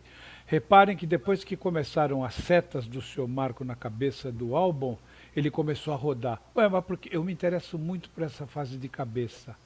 Reparem, mas por que, que isso acontece? Porque ele, pressionado, começa a frear um pouquinho mais para frente, acelerar um pouquinho fora de hora para que o tempo venha. E se ele quer buscar uma fixação, ver se para aquela artilharia. E aí o que, que acontece? Como ele começa a andar fora do limite, ele começa a rodar. Então isso é perfeitamente explicável. O que, que essa pressão exerce na cabeça desses meninos que estão chegando agora? Por isso que eu não acho justo isso. Fica quieto. Não está contente no final do ano, até logo, passe bem, felicidades, foi um prazer trabalhar com você. Mas não faz esse tipo de coisa. Bom, Kvyat, 6. Nota 6. Flávio Gomes.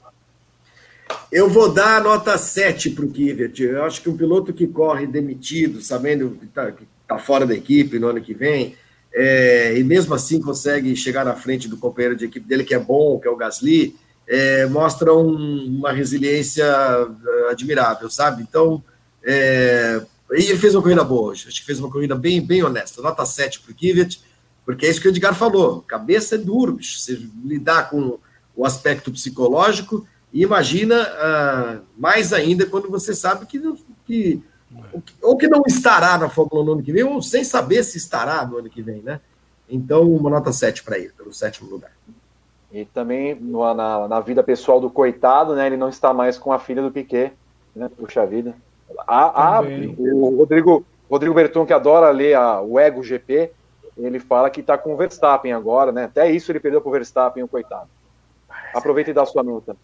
Eu vou dar 6,5 para o Kvyat, e parece até que o Verstappen está querendo trocar capacetes com o cunhado. 6,7 é a média dos membros, 6,45 é a média final do rapaz. Bom, Valtteri Bottas, Evelyn Guimarães. Ah, nota 3 pro, pro Bottas, né? Assim, é isso. Edgar. Olha, o Bottas hoje está destruído. Deu tudo errado para ele. De novo, ficou devendo uma série de, de quesitos pelo carro que tem, que isso também vem cobrança em cima do carro.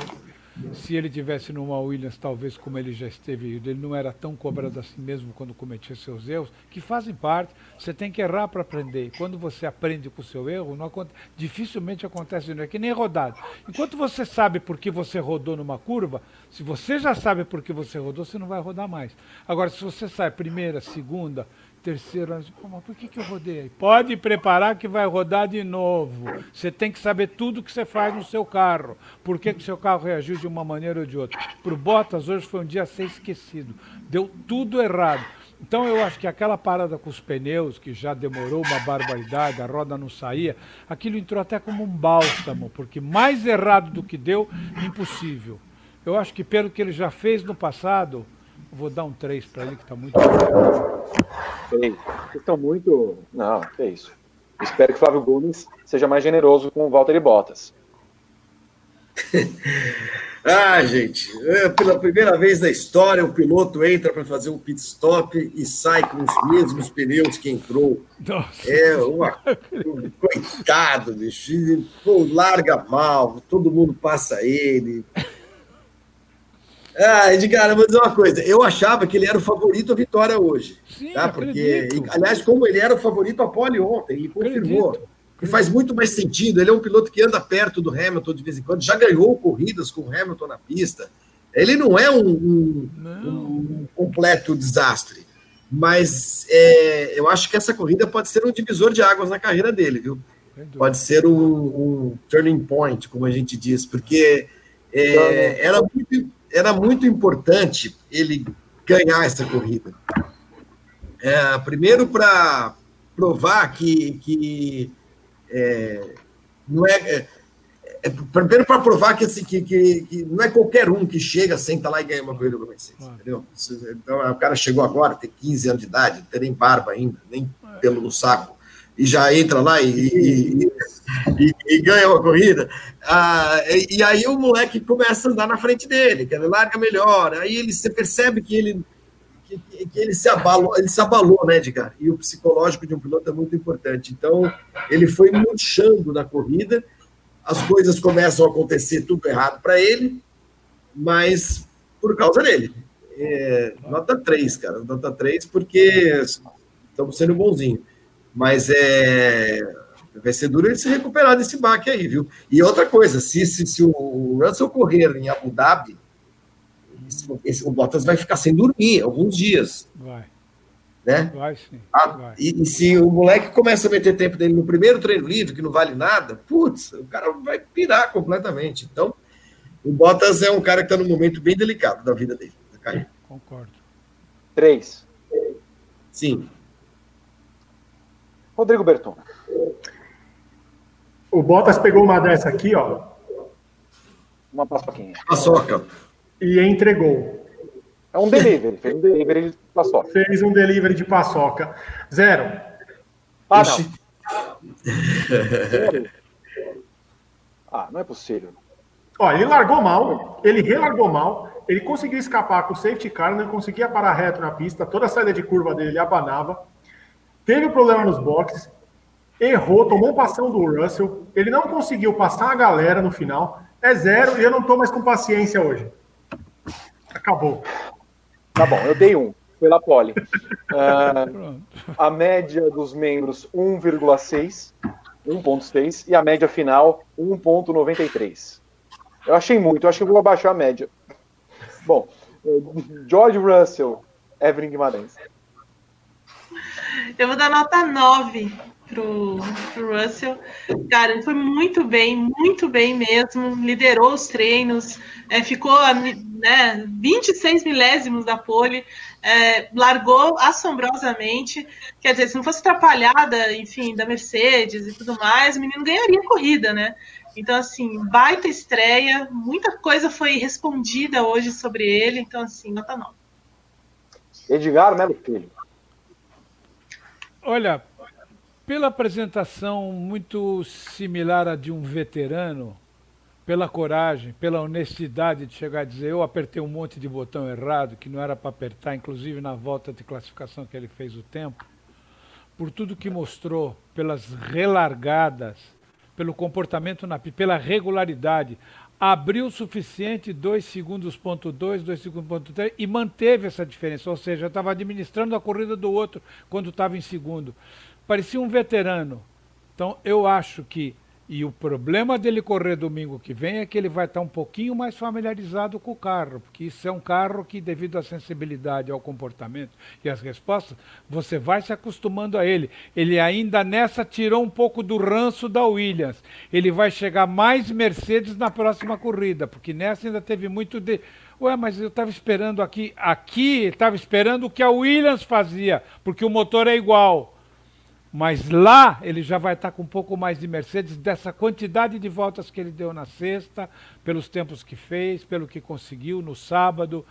Esses, esses 26 milésimos que a Evelyn chamou atenção e são muito importantes, porque eu não duvido que ele faça pole lá, não, porque ele vai estar um pouco mais à vontade e essa semana vai ser uma semana para ele realmente analisar tudo o que aconteceu, conversar com os engenheiros, evoluir, crescer no entendimento dele com o carro, porque com carro de forma, com carro de corrida de um modo geral, intimidade com equipamento é tudo. Você tem que sentir intimidade com o seu carro para você poder se antecipar às reações dele e ele vai estar um pouquinho melhor do que ele esteve aqui. Pelo comportamento geral durante todo o final de semana, por chegar na fogueira que chegou, 10. 10. Flávio Gomes. Acompanho o relator, nota 10. Nota 10. É, havia dúvidas a respeito do ritmo de corrida do. do, do foi o que eu falei no início, do, do Russell, é, porque na, na Williams ele não, não mostrava grande coisa em corrida, mas a gente sempre é, é, ponderando que também não dá para mostrar grande coisa em corrida com a Williams. Ainda assim, ficava aquela coisinha, né? Pô, mas toda hora, esse moleque larga mal, toda hora, não sei o que e tal. Pegou o carro bom, uh, não fez a pole por muito pouco, uh, admitiu os erros, admitiu que tem muito que aprender, sequer estava muito confortável dentro do carro, né? Porque ele é meio pinguelão, meio alto e tal teve de mudar a sapatilha, tinha um monte, uma série de dificuldades para ele nesse fim de semana. Não era tão fácil assim, não é sentar no carro, ah, esse carro é muito bom, senta qualquer um lá e ganha. Não é assim, né? E aí ele consegue se impor na corrida, consegue impor um ritmo muito forte, consegue largar bem, consegue controlar a prova, é, é vítima de um erro e consegue se recuperar. Ele se recupera, né? Quando ele sai do box, eu acho que ele iria ganhar a corrida, se não ter o tal do furo de pneu no final porque faltavam ali 10 voltas e ele estava 3 segundos do, do, do, Pérez. Acho que ele iria ganhar, por isso que ele, ele disse, né? Eu já perdi corridas, mas nunca duas corridas no mesmo dia, que ele perde a primeira chance, porque a Mercedes o chama para o box é, e põe pneu errado, e perde as. Aí ele para, ele parou quatro vezes, né? É. Chama para o box de novo para colocar os pneus certos, e depois aí faz a última parada para consertar o pneu, para trocar o pneu que estava furado. É, e ainda assim ele chegou em oitavo, é isso? Oitavo. Bom, oitavo. Bom, uh, bom a, posição final dele não tem a menor importância. Eu acho que o que ele fez até o pit stop, até a parada, é digno de, de, de muitos aplausos. E eu estou vendo aqui algumas entrevistas dele, é, inclusive em vídeo, Vitor. É, claro, você tem um momento de, de, é, de desalento, né, Edgar? Você lembra claro. do Mika Hakkinen lá em Monza, nossa, quando ele perde o campeonato, ele agacha, pô, Mika Hakkinen, já campeão do mundo, tal, agacha no, no guarda-reio, fica lá chorando e tal. Ele teve aquele momento dele de, pô, a gente vê as fotos deitado na grama, triste, babu. Mas depois o cara pega e se recompõe, entendeu? E vai lá e vai falar, e vai dar entrevista, vai elogiar o Sérgio Pérez, uh, e fala com muita segurança. Uh, ele falou isso agora do Pérez, assim, olha, é, pô, tô arrasado tal, mas pô, ninguém merecia uma vitória mais do que o Pérez. Aí ele brinca, talvez não fosse hoje, talvez não hoje, mas merecia.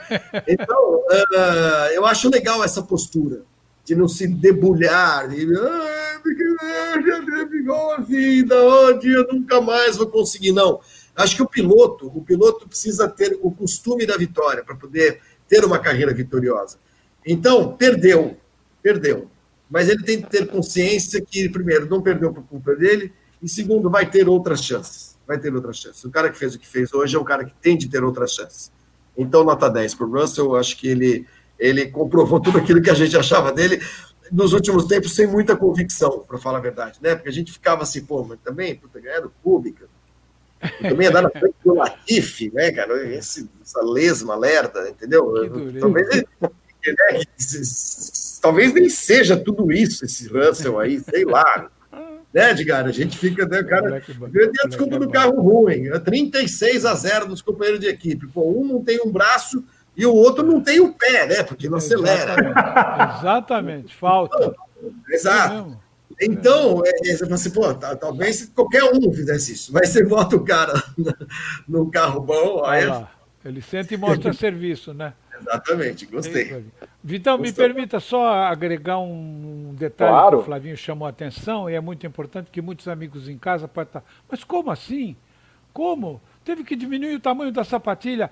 Por que, que não fizeram um cucuruto? Porque o regulamento não deixa. Ali é medida regulamentar. Você tem aquela altura, ele teve que cortar o bico da sapatilha para poder dobrar o dedão, para poder encaixar ali dentro. Jogador de basquete americano não senta naquele Fórmula 1 porque eles calçam menorzinho 54.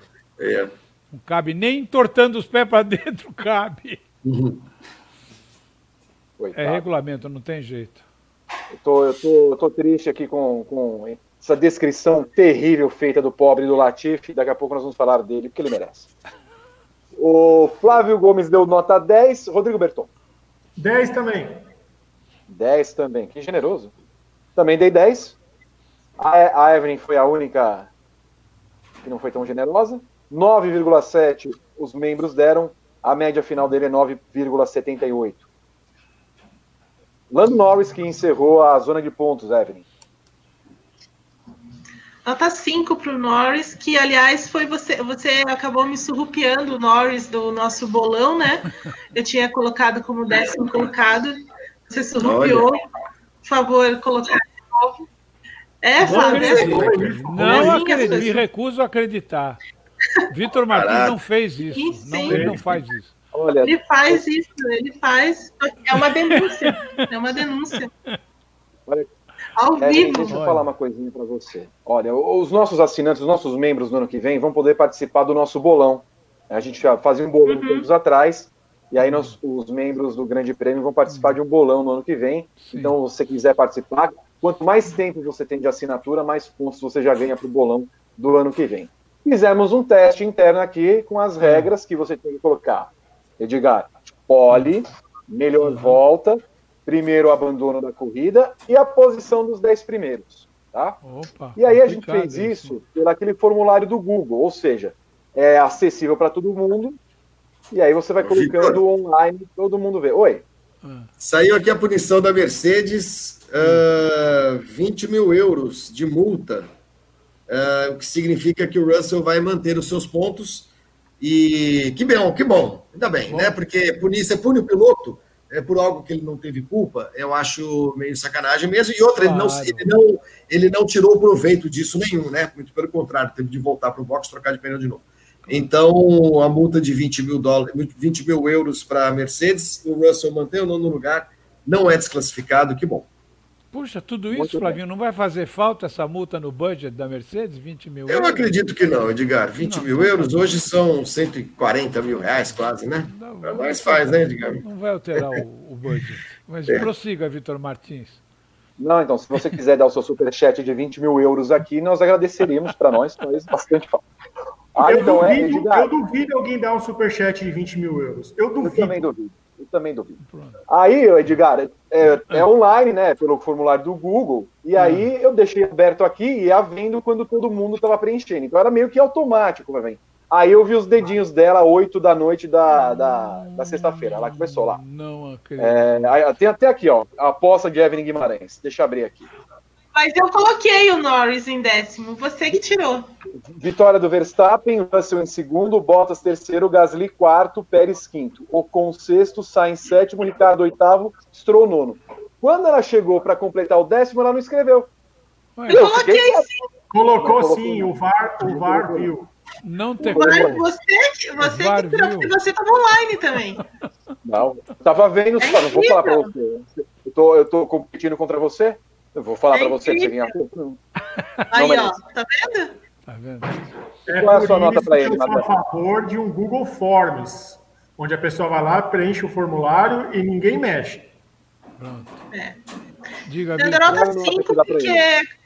Pra quem? Eu dou- eu- Nota 5. Foi discreto. Vou Ah. roubar a definição do Flávio.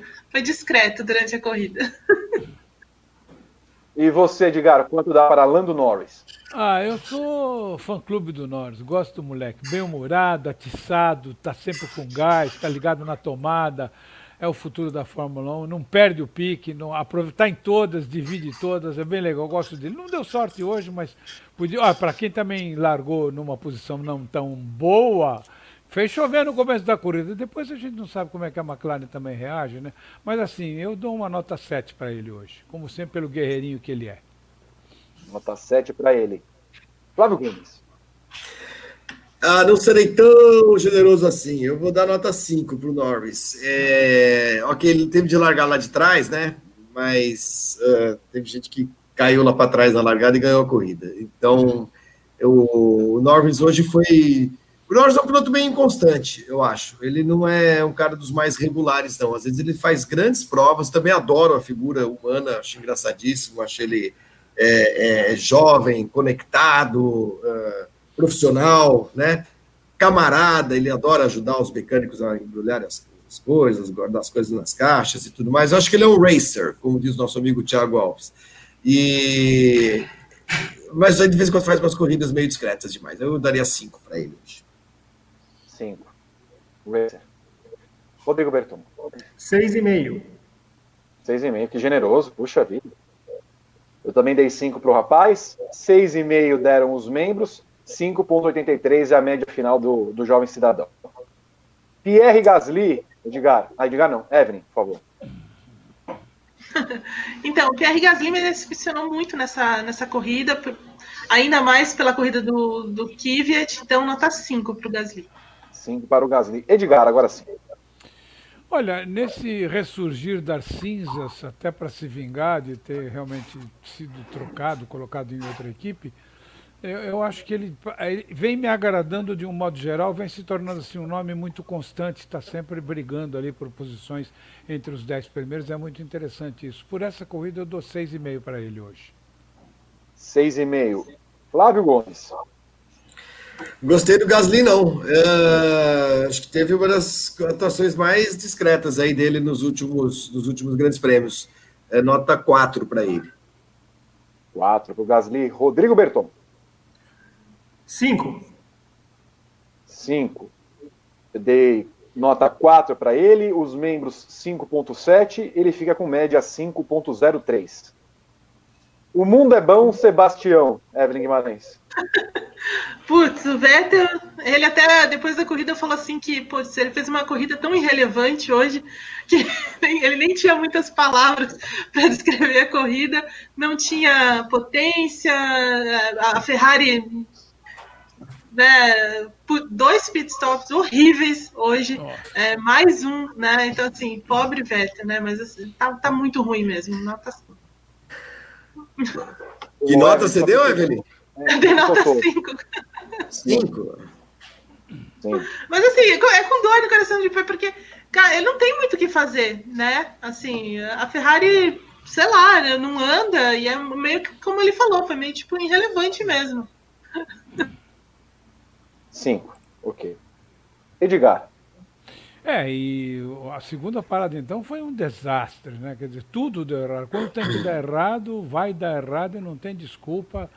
Deu ruim hoje para ele. Paciência, fazer o quê? Não, a fase não está boa, ele está de saída, a equipe consegue levar, quando trabalha rápido, quase 5 segundos para trocar quatro pneus, aí também é difícil, né? Aí derruba o cara. Então eu acho que por ser o Vettel eu levo um 5 que está muito bom. Flávio Gomes. Ah, olha, eu adoro o Vettel. Ele é o crush da minha namorada. A minha namorada disse que só me trocaria a Laene pelo Vettel, né? O que eu acho que é legítimo, afinal de contas, ele ganhou quatro títulos mundiais. Eu só ganho o troféuzinho de cerâmica das minhas corridinhas de lada. Uh... quer trocar? Dá para mim o troféuzinho que eu vou lá buscar.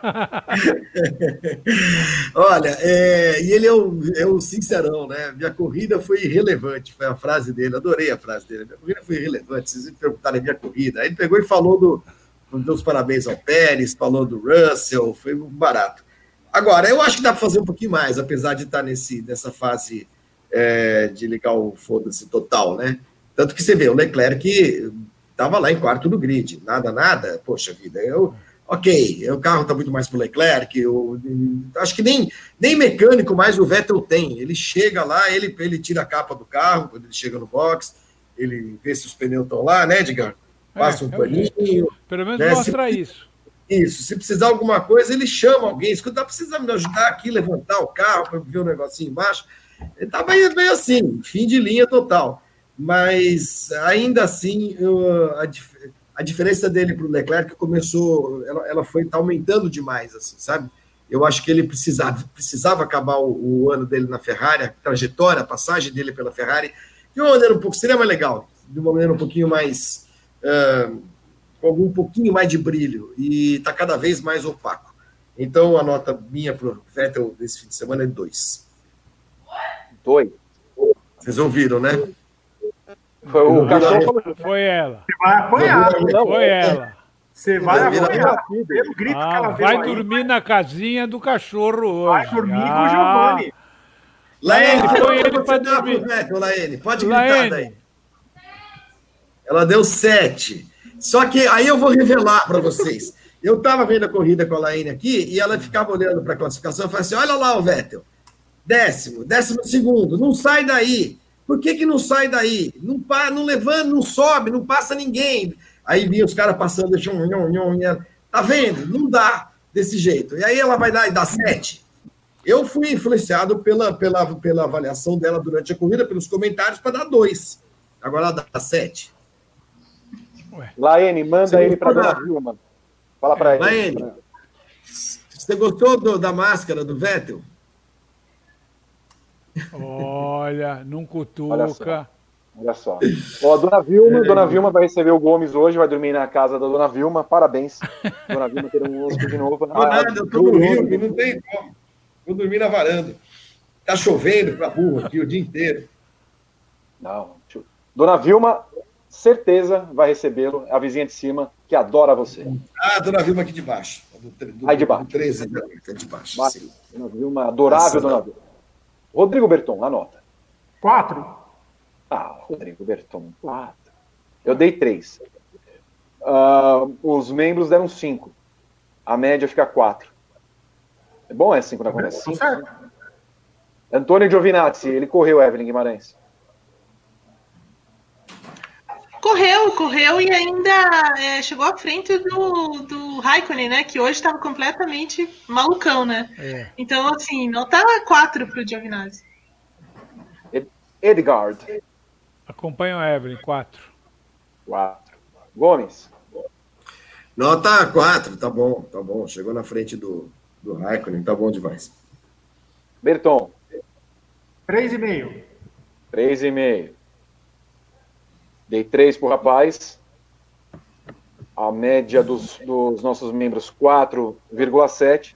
3,87 a média final do nosso glorioso italiano. Engraçado, não demorou um minuto, todo mundo já deu a nota. É tão, irrelevante, já não, não quero falar dele. Que me raiva que me leva demais.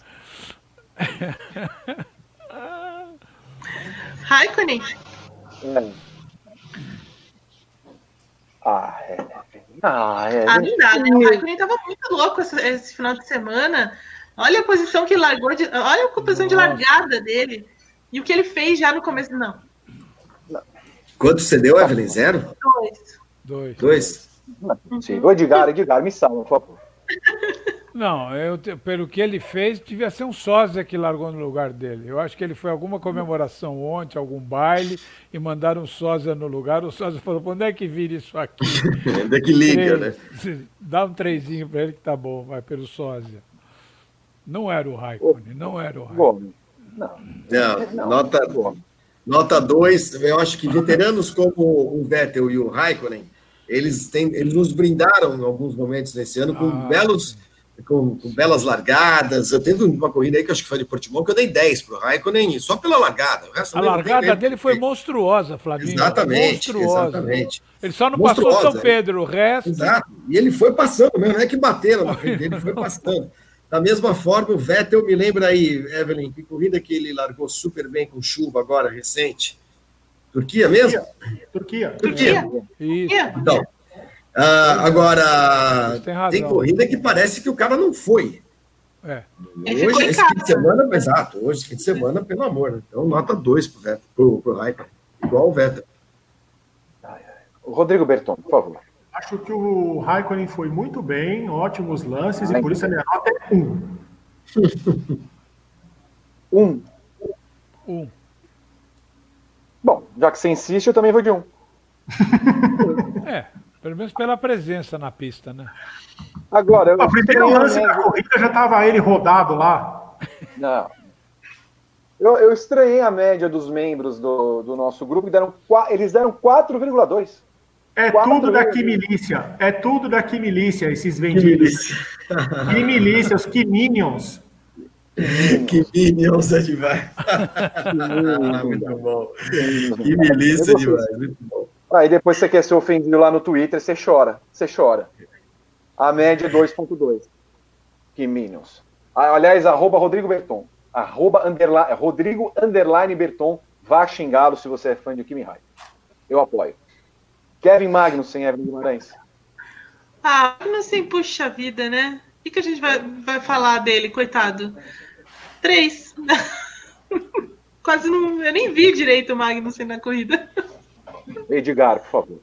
É, eu concordo com ela. Eu também várias vezes fui procurar, eu procurava na classificação ele, dava uma olhada, mas está ali ainda, aí do, da atrás dele mais dois e depois o, o Pietro. Então, eu acho que quatro está de bom tamanho para ele, pela presença e onde andou. O Flávio Gomes. Pela participação, nota 3. Três. Não é possível. É. Rodrigo Coitado. Pela participação, pelo conjunto da obra, por não ter feito absolutamente nada numa corrida em que quase todos os pilotos apareceram, meio. Espera um pouquinho. Aí você tá de brincadeira comigo.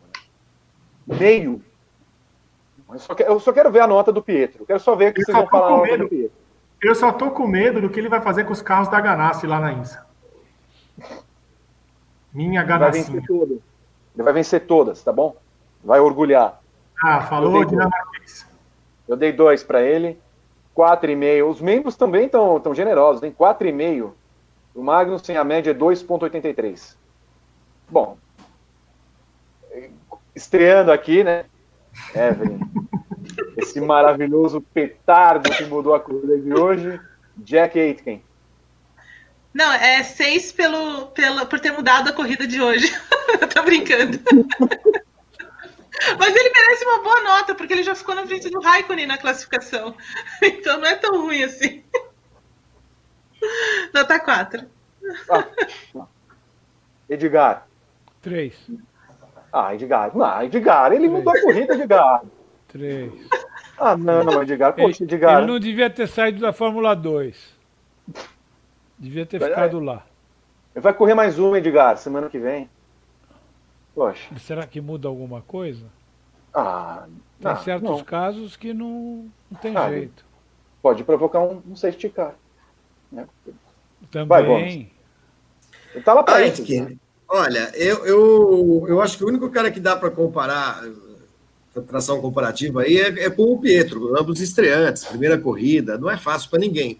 Ah, a diferença dele para o Pietro é que o Pietro não cometeu erro nenhum, foi super discreto na corrida, mas não dava para ser diferente com o carro que tem, e o Aitken acabou co- o- cometendo, e foi um erro que é, mudou a história da corrida inteiramente. É aquela ironia que a gente estava falando no início. Quer dizer, o cara que substituiu o Russell F a corrida do Russell, né? Putz. É. Ah, então, pelo erro, besta ali, nota 3. O menino tá estreando hoje. Rodrigo Berton. Olha, eu tinha dado 3 para ele, mas aí como ele mudou a corrida, eu dou 3,5. Eu dei 3 para ele. Os membros 3.9. A média é 3.4. Bom, eu quero ver agora, eu quero ver agora. Vamos ver agora, então. Eu quero ver se. Ah, não, vai dar nota 8, quer ver? Pietro Fittipaldi, Evelyn Guimarães. Nota 5 para ele, por, exatamente por isso, por, ter, por não ter errado no fim, num fim de semana tão difícil como esse. Tudo Pacheco, quer ver? Ó, o Edgar vai dar 10. Edgar, quanto? É, eu vou acompanhar a Evelyn pelo seguinte, eu estou preocupado, estou preocupado, mas dentro dos padrões do que foi exigido dele, o que foi pedido para ele, pelo carro que ele guiou, que a gente não sabe as condições, o que, que, a, o que, que a equipe fez e colocou lá dentro, eu acho que ele merece um 5 pelo incentivo, mas realmente eu estou preocupado pelo que pode representar essa corrida para ele no futuro. Mas de qualquer forma, o que ele fez dentro do combinado, ele ajudou o Magnus, puxou o Magnus na classificação, fez o que foi pedido para ele, ficou próximo do Magnus nos tempos. Então eu acho que ele cumpriu o papel dele, dentro das possibilidades que ele teve com o carro que ele tem. Hoje em dia você precisa muito analisar o carro que você tem. É muito importante, porque você vê você pega o próprio Russell como exemplo, a Williams que ele guiava quando ele mudou para a Mercedes, o que o cara mudou da água para o vinho. Então o carro tem a sua importância? Tem e é fundamental. Então acho que um 5 está bom e que isso não absolutamente prejudique o Pietro, que ele continue tocando a carreira dele porque ele pode. Mostrou que tem potencial, tem tamanho, é o sonho de todo projetista, a estatura baixa, não é grandalhão que precisa cortar a bota. Eu acho que ele tem um futuro garantido porque ele é muito concentrado, muito compenetrado e muito profissional. Cinco eu acho que é uma boa nota para ele não desistir, não, continuar insistindo. Quero ah, agradecer. E sem medo, e sem medo de ser feliz, porque não precisa, ninguém precisa da Fórmula 1 para ser feliz. Tem outras categorias lindas, maravilhosas, que eu tenho dito isso há muitos anos, e está aí o João Paulo de Oliveira para provar. Vai para a Indy, que a Indy é vida. E quero agradecer o Valentino Rossi, que não deixou de passar no nosso programa. Acho que ele estava na, passando em Curitiba ali na casa da Evelyn. Flávio Gomes, por favor, você que é brasileiro com muito orgulho e com muito amor. Quando o Edgar diz que ele tem o futuro garantido, eu concordo, mas eu apenas não digo, não, não, eu apenas digo que esse futuro não é na Fórmula 1. Eu não acho que o, o Pietro seja um piloto de, de Fórmula 1. Para ser bem honesto, bem franco, uh, já tem. Ele está com 24, é isso?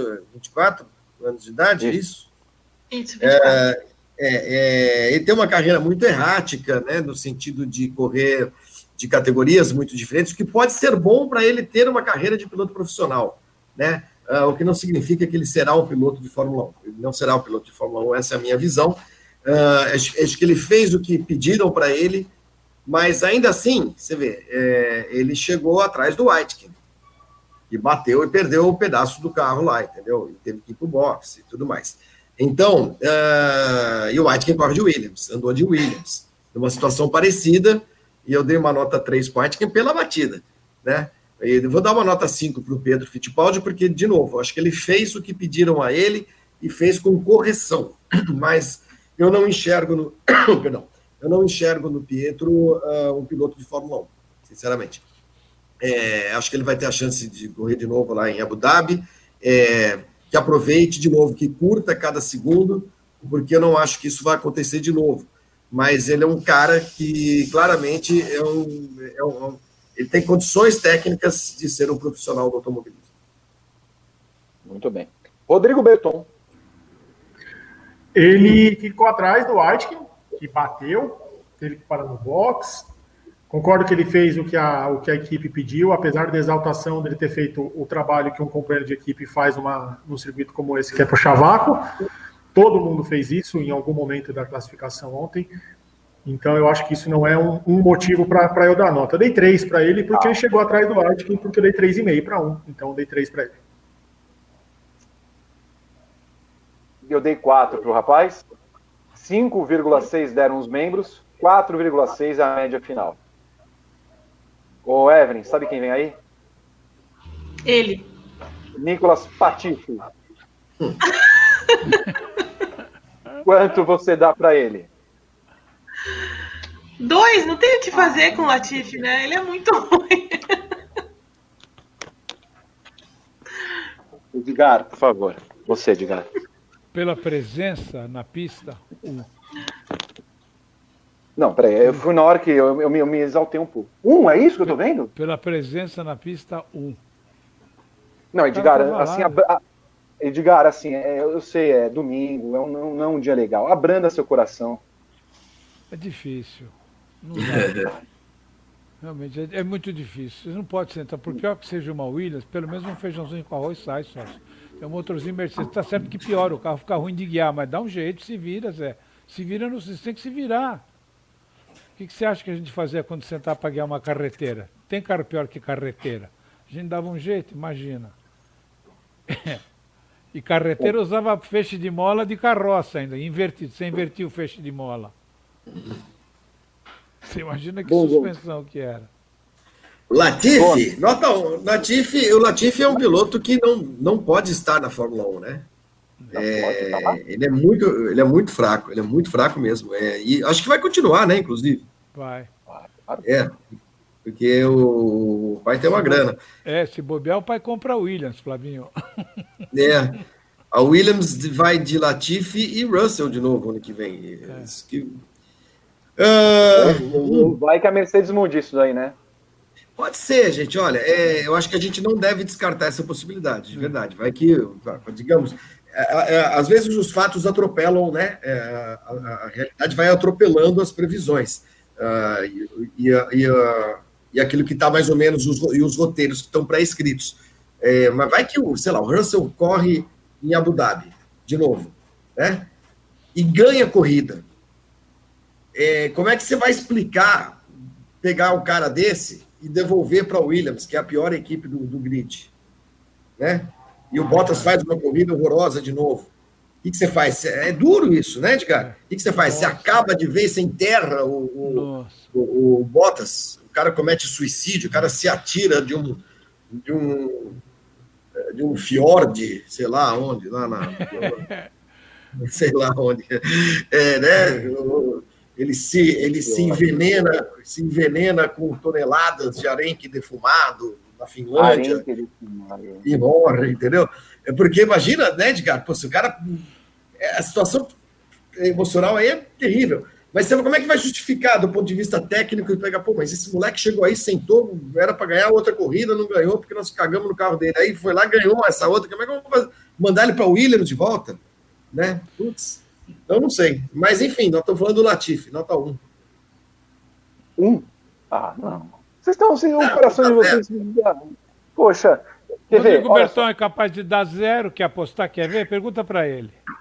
Eu vou fazer essa pergunta. Rodrigo Berton, por favor. Olha lá. Ah, mas não, não. Olha lá. Eu sabia, eu tinha certeza. Do jeito que ele tá bonzinho hoje, eu sabia que ele ia dar zero.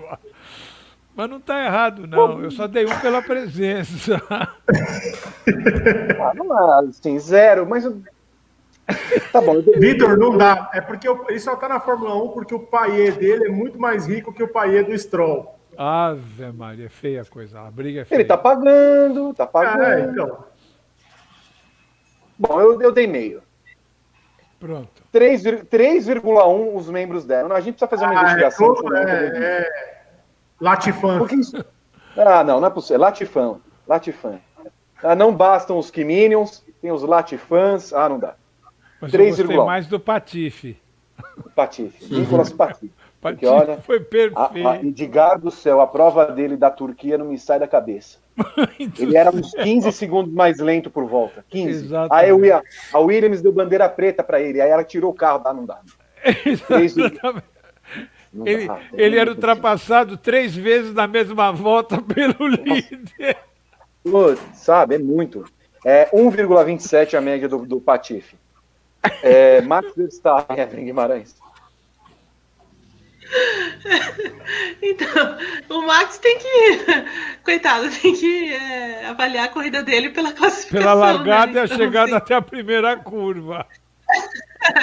É, ele ficou totalmente vendido ali, né? Na, na, sequência. Eu, na verdade, eu esperava uma largada melhor, mas os caras da. O Russell largou muito bem, né? E o, e o Bottas ficou naquela. zanzando lá na frente dele, então meio que eles fecharam ali aquele, aquele espaço e depois ele ficou vendido, né? Mas assim, pela classificação, pelo, por ter ficado tão perto da, da Mercedes, com um carro que não, não, não dá para ficar tão perto da Mercedes, nota 8. Oito, olha que generosa. É, Edgar meu filho.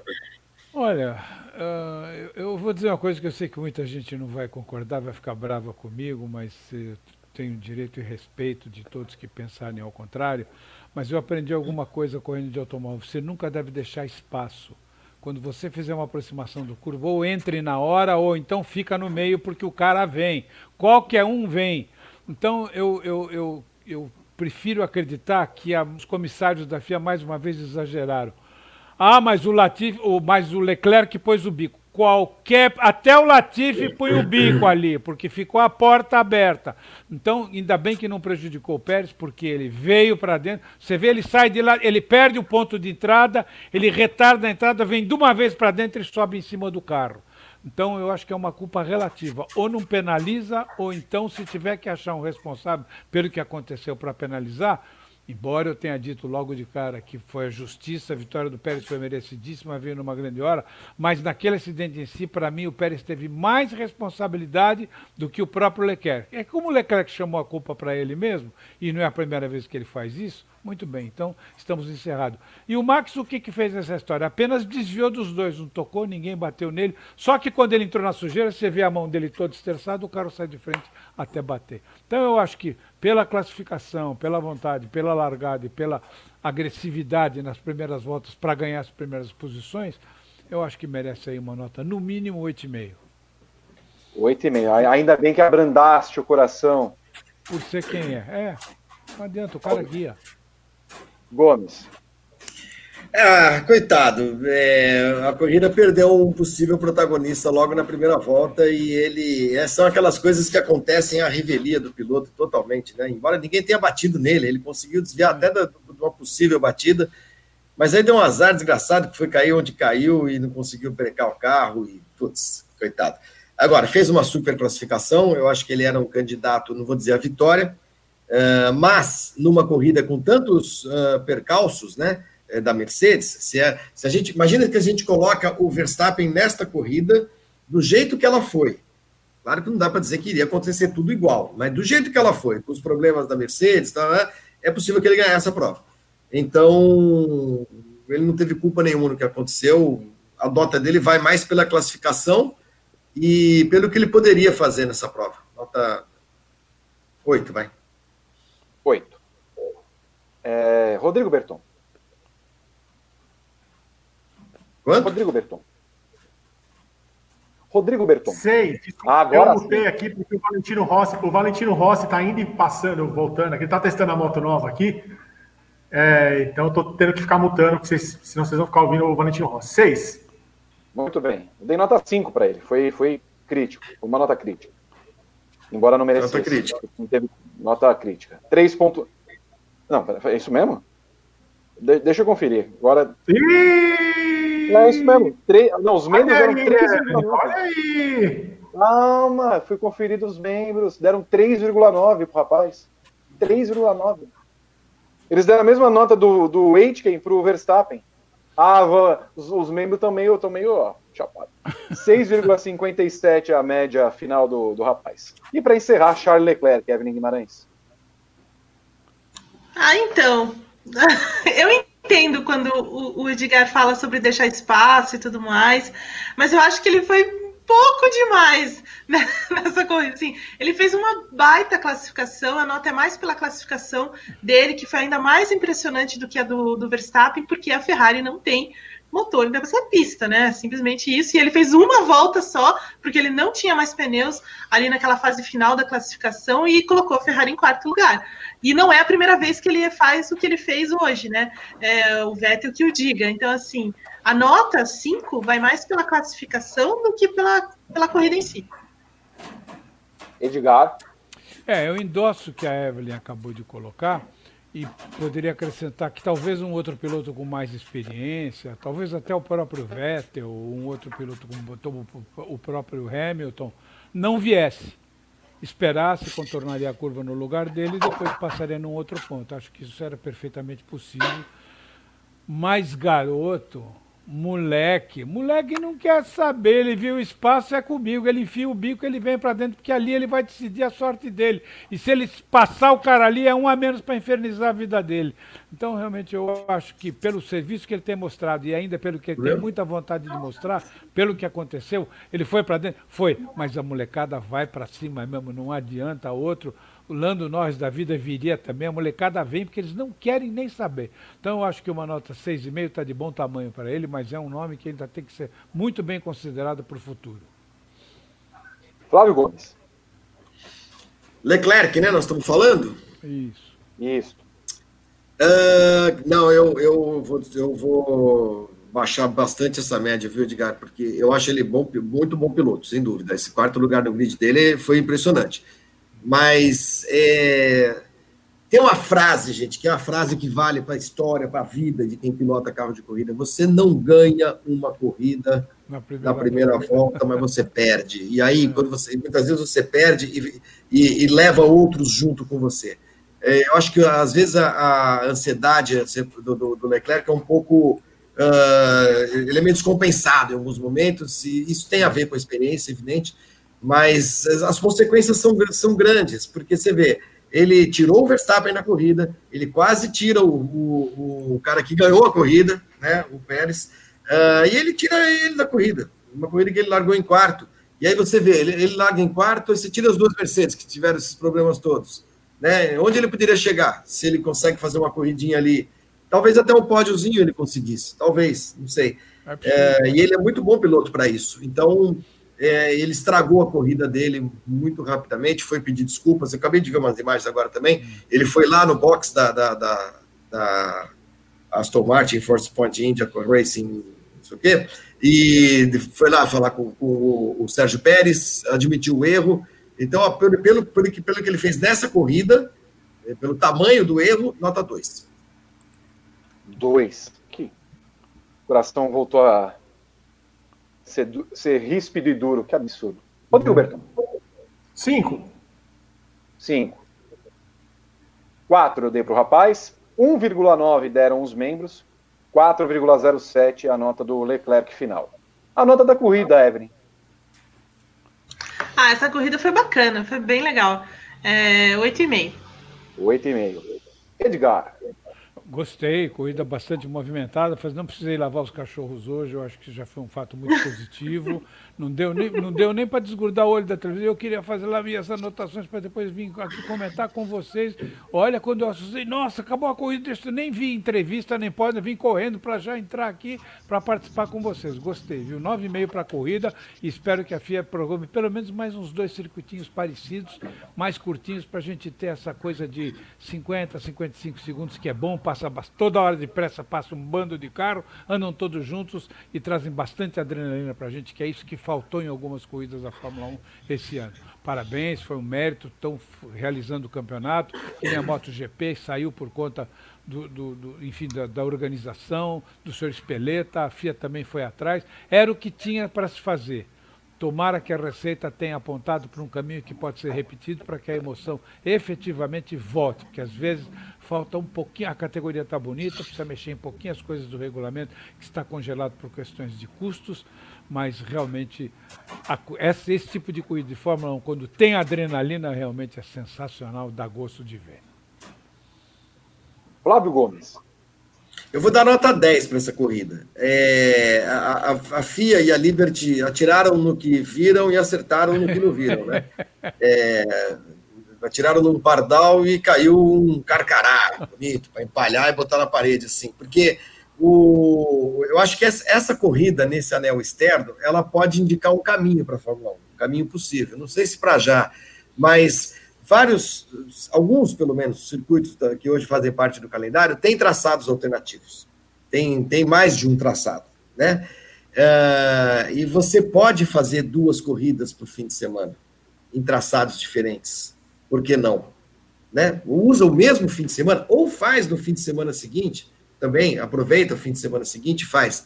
Porque você está entregando imprevisibilidade, que acho que é tudo que a gente precisa. Exatamente. Quando você entrega, faz os caras é, é, acertarem um carro para uma pista que, onde eles nunca correram na vida, não tem a menor noção do que pode acontecer, exceto os cálculos de, de simuladores, blá, blá, blá, blá, blá, blá, blá, que nunca são a mesma coisa que a vida real, a vida real é muito diferente. Quando o cara senta a bunda no carro ali, ele não sabe como é que é o vácuo. No simulador não simula o vácuo exatamente como ele é né? É, então, não simula exatamente um bump como ele é. Eu acho que todas essas coisas, você fazer os caras quebrarem a cabeça para acertar carro, para chegar ao, para escolher o pneu e tudo mais, eu acho que isso entrega imprevisibilidade, né? Tá aí o que aconteceu, um pódio com absolutamente é, é, é maluco, é uma vitória do Pérez. A gente viu outras corridas com, com coisas parecidas esse ano. Então, é, eu acho que é o caso de se pensar nisso Porque você fica repetindo o mesmo calendário, todo ano, blá, blá, blá, corre. Vocês lembram da época do Schumacher, né, gente? Abre na Austrália, eu sei, eu sei a ordem de cabeça, né? Abre na Austrália, vai para o Bahrein, vai para a China, vai para Imola, vai para Barcelona, então tira a Imola, vai para Barcelona, vai para Mônaco, vai para o Canadá, vai para a Inglaterra, vai para a Alemanha, vai para uh, uh, Hungria, vai para Monza, Spa, uh, aí faz Japão, Abu, Estados Unidos, Abu Dhabi, Brasil, sei lá. Todo ano a mesma coisa. Cara, tem carro que anda sozinho. Você solta o carro na pista, vai, e o carro vai andar sozinho, entendeu? Então, acho que você é, é, oferecer dificuldades para todo mundo é legal. O asfalto novo, o asfalto que não esquenta, o asfalto que, que foi refeito, o, o a, a, área de escape com brita, a outra que não sei o quê. Eu acho muito legal. Então, essa corrida, ela pode indicar um caminho para um, uma Fórmula 1 que precisa de bons espetáculos. E esse ano nós estamos tendo ótimos espetáculos. Esse foi um deles, nota 10. Vitor, posso só acrescentar Oi? uma coisa que o Flavinho, eu acho que lembra bem, porque ele viveu essa época como eu vivi, acho que vocês também viveram, muitos dos amigos em casa, sem contar a época que nós tivemos que encarar a quantidade excessiva de ultrapassagens no box. Meu Deus do céu, aquilo era uma coisa horrível. E atenção, volta a 64, vamos para os boxes agora, está chegando o momento de trocar pneu. Você já ficava de pé agora. Schumacher entra, passa para a liderança. O cara trocando pneu não podia sair, aí muda o líder. Daqui a pouco o líder vai para o box, volta o Schumacher para. Difícil, gente, muito difícil. Graças a Deus isso acabou. Eu acho que esse tom que o Flavinho deu, se for seguido, nós estamos salvos. Vamos voltar a assistir grandes espetáculos que uma categoria como a Fórmula 1 mais do que merece. De fato, endosso. Rodrigo Berton. Rodrigo Berton. Ah, estou desmutando o microfone.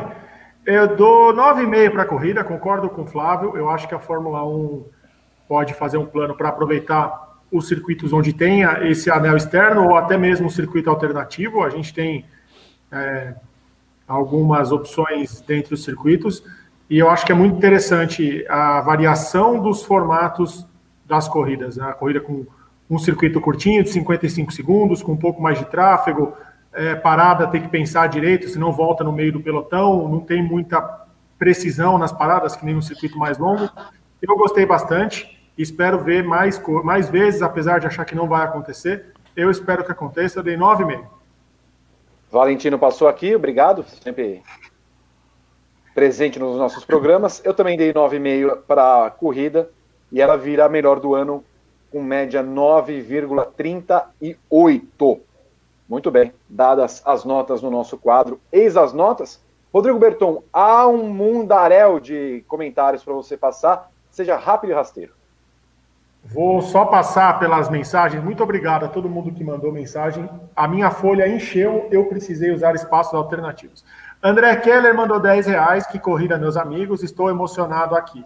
Ramon Gonçalves, 5 reais. Dessa nova geração de pilotos, o álbum é a maior decepção e o Russell é o mais azarado. Mad Max na pista. Gente, alguém dá uma ajuda para o Vitor aí? Ele está meio confuso. Foi na hora que o Vitor estava com problemas no celular. José Libório, cinco reais. Ouvir Edgar de Melo Filho é receber aquela bela aula de automobilismo por parte dos queridos decanos.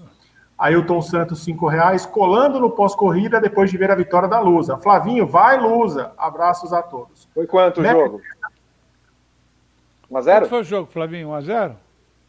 1x0, é quarta, são os quartas de final. O jogo foi em Diadema contra o Água Santa. Agora tem um jogo de volta. A portuguesa nesse campeonato na Copa Paulista tem nove jogos e nove vitórias é, tem uma chance muito grande de, de ganhar a Copa Paulista.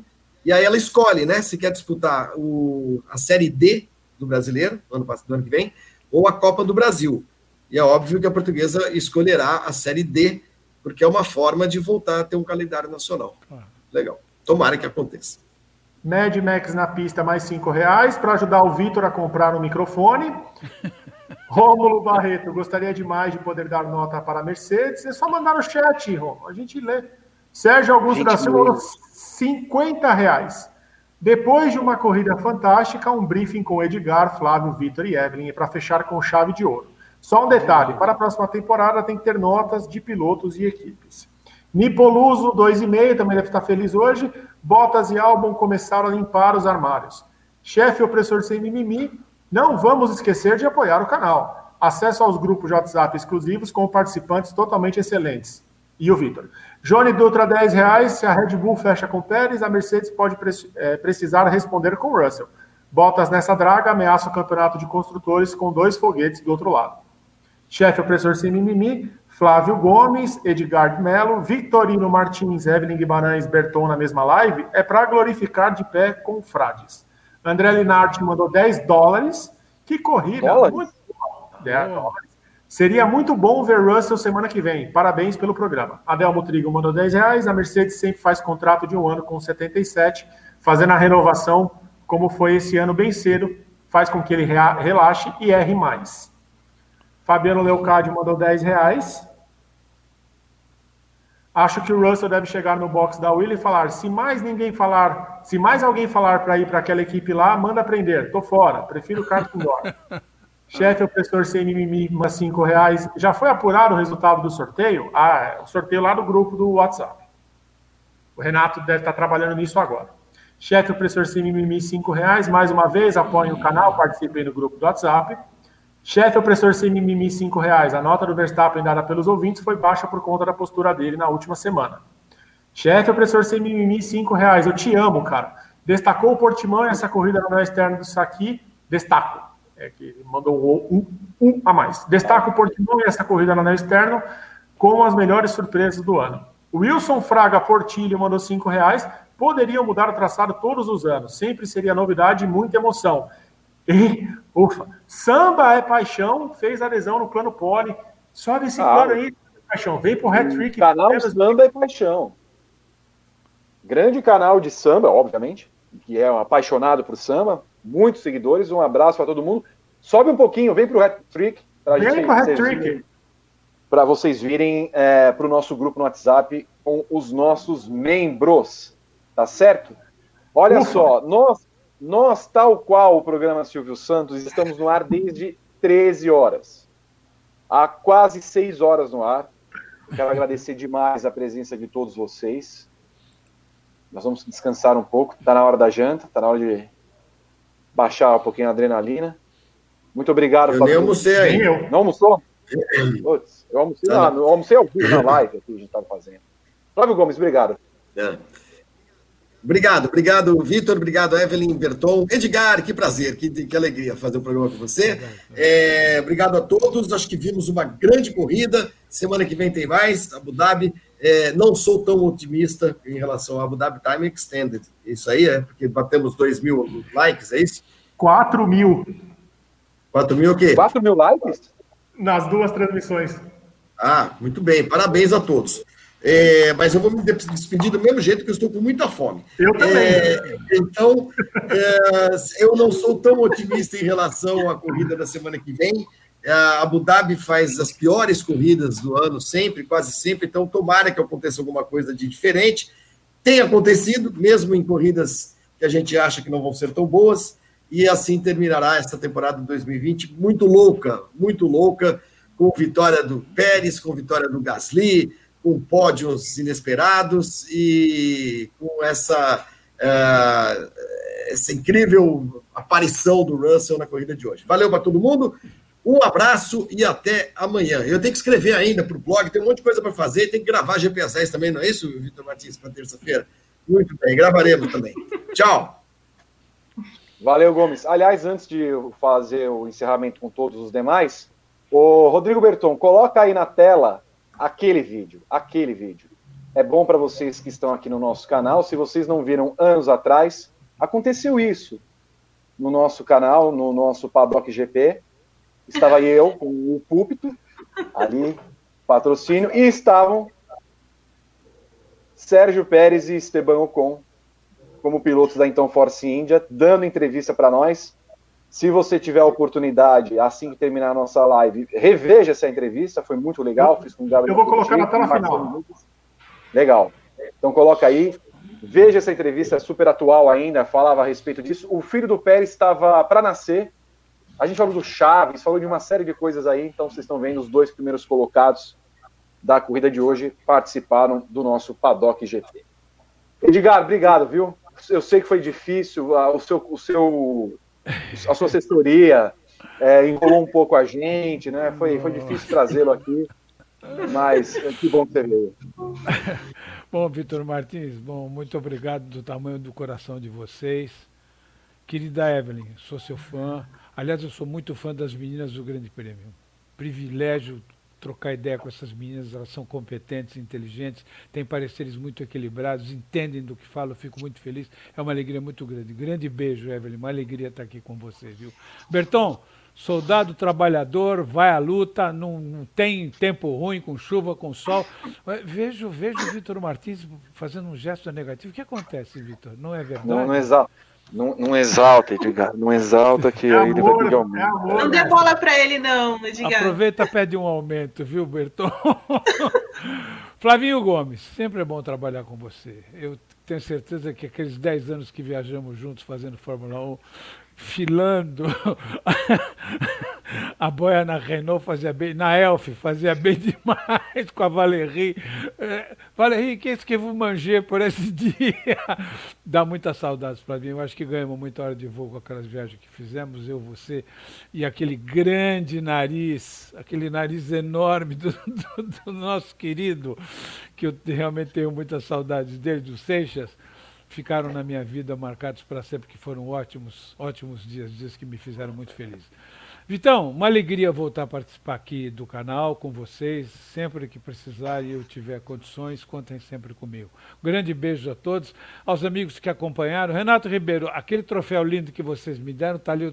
Eu, muito do cabeça de bagre, esqueci, eu queria pôr ele aqui na minha frente para mostrar para vocês que esse troféu, que é a pista de Interlagos, está do lado de um 737-800 e do lado de um 727-200 está bem no meio para mim nunca esquecer que a alegria que eu senti quando vocês me deram aquele troféu, que é o traçado do antigo do Autódromo de Interlagos, um traçado para poucos. Gente, muito obrigado, um beijo do coração. Flavinho, dá um beijo na Light Suite e fala para ela mandar você dormir na casinha do cachorro hoje.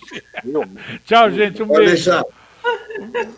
Um beijo. Beijo, Edgar. Obrigado, beijo. viu? Imagina, obrigado. Beijo você. para Evelyn Guimarães. Beijo, temos beijo, aí, meninas. Temos, não, só queria dizer. Não, só queria dizer que é sempre um prazer, uma alegria ter o Edgar aqui. Acho que eu nunca tinha feito junto com ele, então, demais. Flávio, um beijão. Rodrigo, é, Berton. Vitor. Rodrigo, né? Rodrigo é estranho, né? Ninguém chama de Rodrigo. E a todos que acompanharam. E também queria mandar um beijo para o Miguel, que é filho do Anderson. Espero que você tenha gostado das notas. e que volte aqui para falar. Quantos anos tem o Miguel, filho do Anderson? Acho que ele tem 11 anos, ele é, e acompanha e é super fã da gente. Ele assiste a todos os programas, manda sempre mensagem, o pai dele sempre é. manda mensagem pra gente aqui. Muito bem, assim, assim que formamos caráter, gosto assim. Miguel, 11 anos. Beijo pro Miguel. Beijo para Evelyn Guimarães. Rodrigo Berton, muito obrigado, viu? Eu que agradeço, Vitor. Eu estou com fome, seis horas no ar. Em três minutos completaremos seis horas no ar, tal qual o Silvio Santos no, nos áureos tempos. Mestre Edgar, um dos maiores orgulhos da minha vida foi ter desenhado esse troféu para te dar. Te amo. Muito, muito bom fazer parte obrigado. de um programa com o senhor mais uma vez. Beijo para Evelyn Guimarães, para Rodrigo Berton, para Edgar Melo Filho, para Flávio Gomes e para você que nos acompanhou longas seis horas aqui no nosso canal no Grande Prêmio. Amanhã tem Paddock GP, não esqueça. Semana que vem tem mais briefing e acho que vai ser no mesmo esquema. Uh, Pré-corrida, comentários durante a corrida, pós-corrida, ainda que seja Abu Dhabi, né? Que horror. A gente já está prevendo o, o péssimo. Uh, então, é isso aí. Amanhã, Paddock GP, 19 horas. Não percam. Beijo para todos vocês. Tchau.